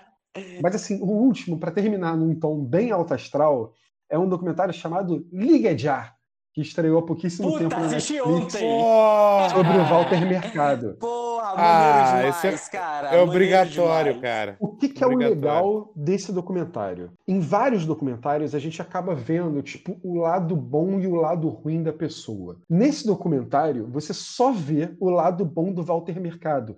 E ao Porque é o que mesmo ele era, tempo, né? Exatamente. Ao mesmo tempo, não parece que tem um lado ruim do Walter Mercado para você ver. Então, assim, você vai conhecendo a história dele, como é que ele começou antes da coisa do esoterismo, dele ser um ator, de como ele era criança e ele era diferente das outras crianças. Então, assim, você vai vendo o crescimento todo dele. O ponto mais sensível é um ponto em que o, o, o empresário dá uma sacaneada nele, e mesmo assim você entende perfeitamente dele como sendo a vítima da história. Então, assim, nem no, no ponto mais dramático é um problema para a imagem dele e termina em grande estilo, com ele sendo celebrado e tal. Eu acho que a, a única crítica que eu faço a esse documentário é que eles pegam a figura do, do Lin Emanuel Miranda, que é o cara lá do Hamilton, que fez a música da Moana também e tudo mais, e eles usam esse cara para fazer uma ponte com, com o Walter Mercado. E essa parte do, do Walter Mercado recebendo ele como sendo um grande fã parece totalmente artificial. Destoa de todo o resto do documentário que é muito bem feito,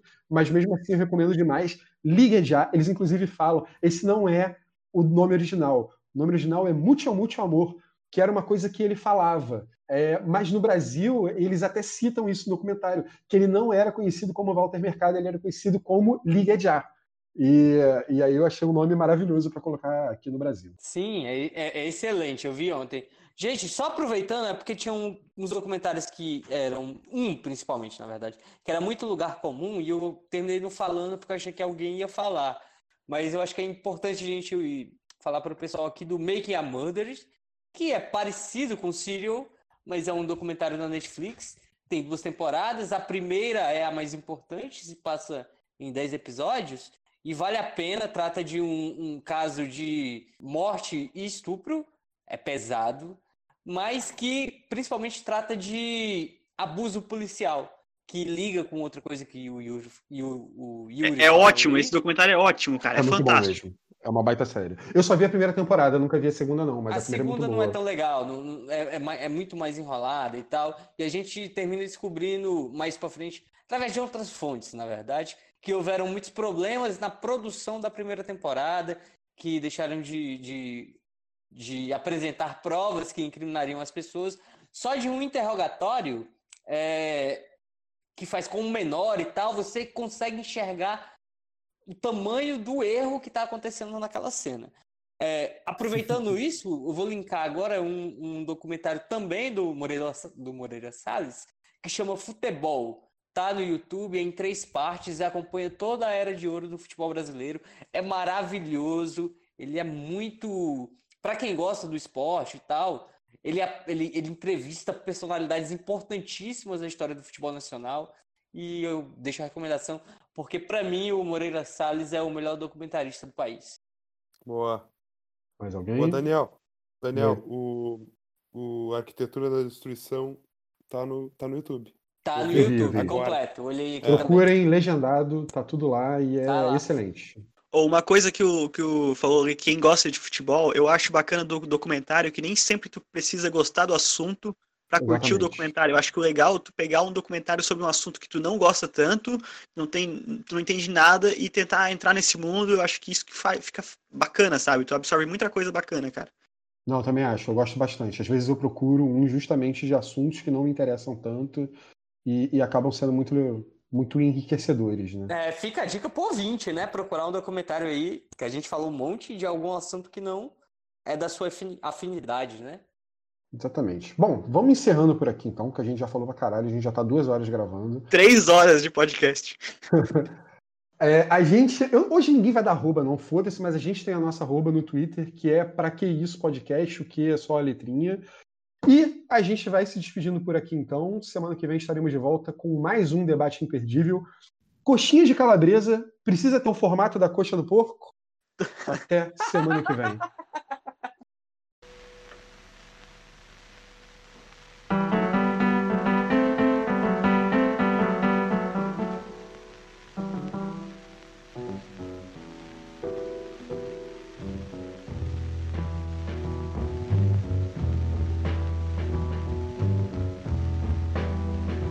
Ain't got no home, ain't got no shoes, ain't got no money, ain't got no class, ain't got no skirts, ain't got no sweaters, ain't got no perfume, ain't got no love, ain't got no faith. I ain't got no culture. Ain't got no mother, ain't got no father, ain't got no brother, ain't got no children, ain't got no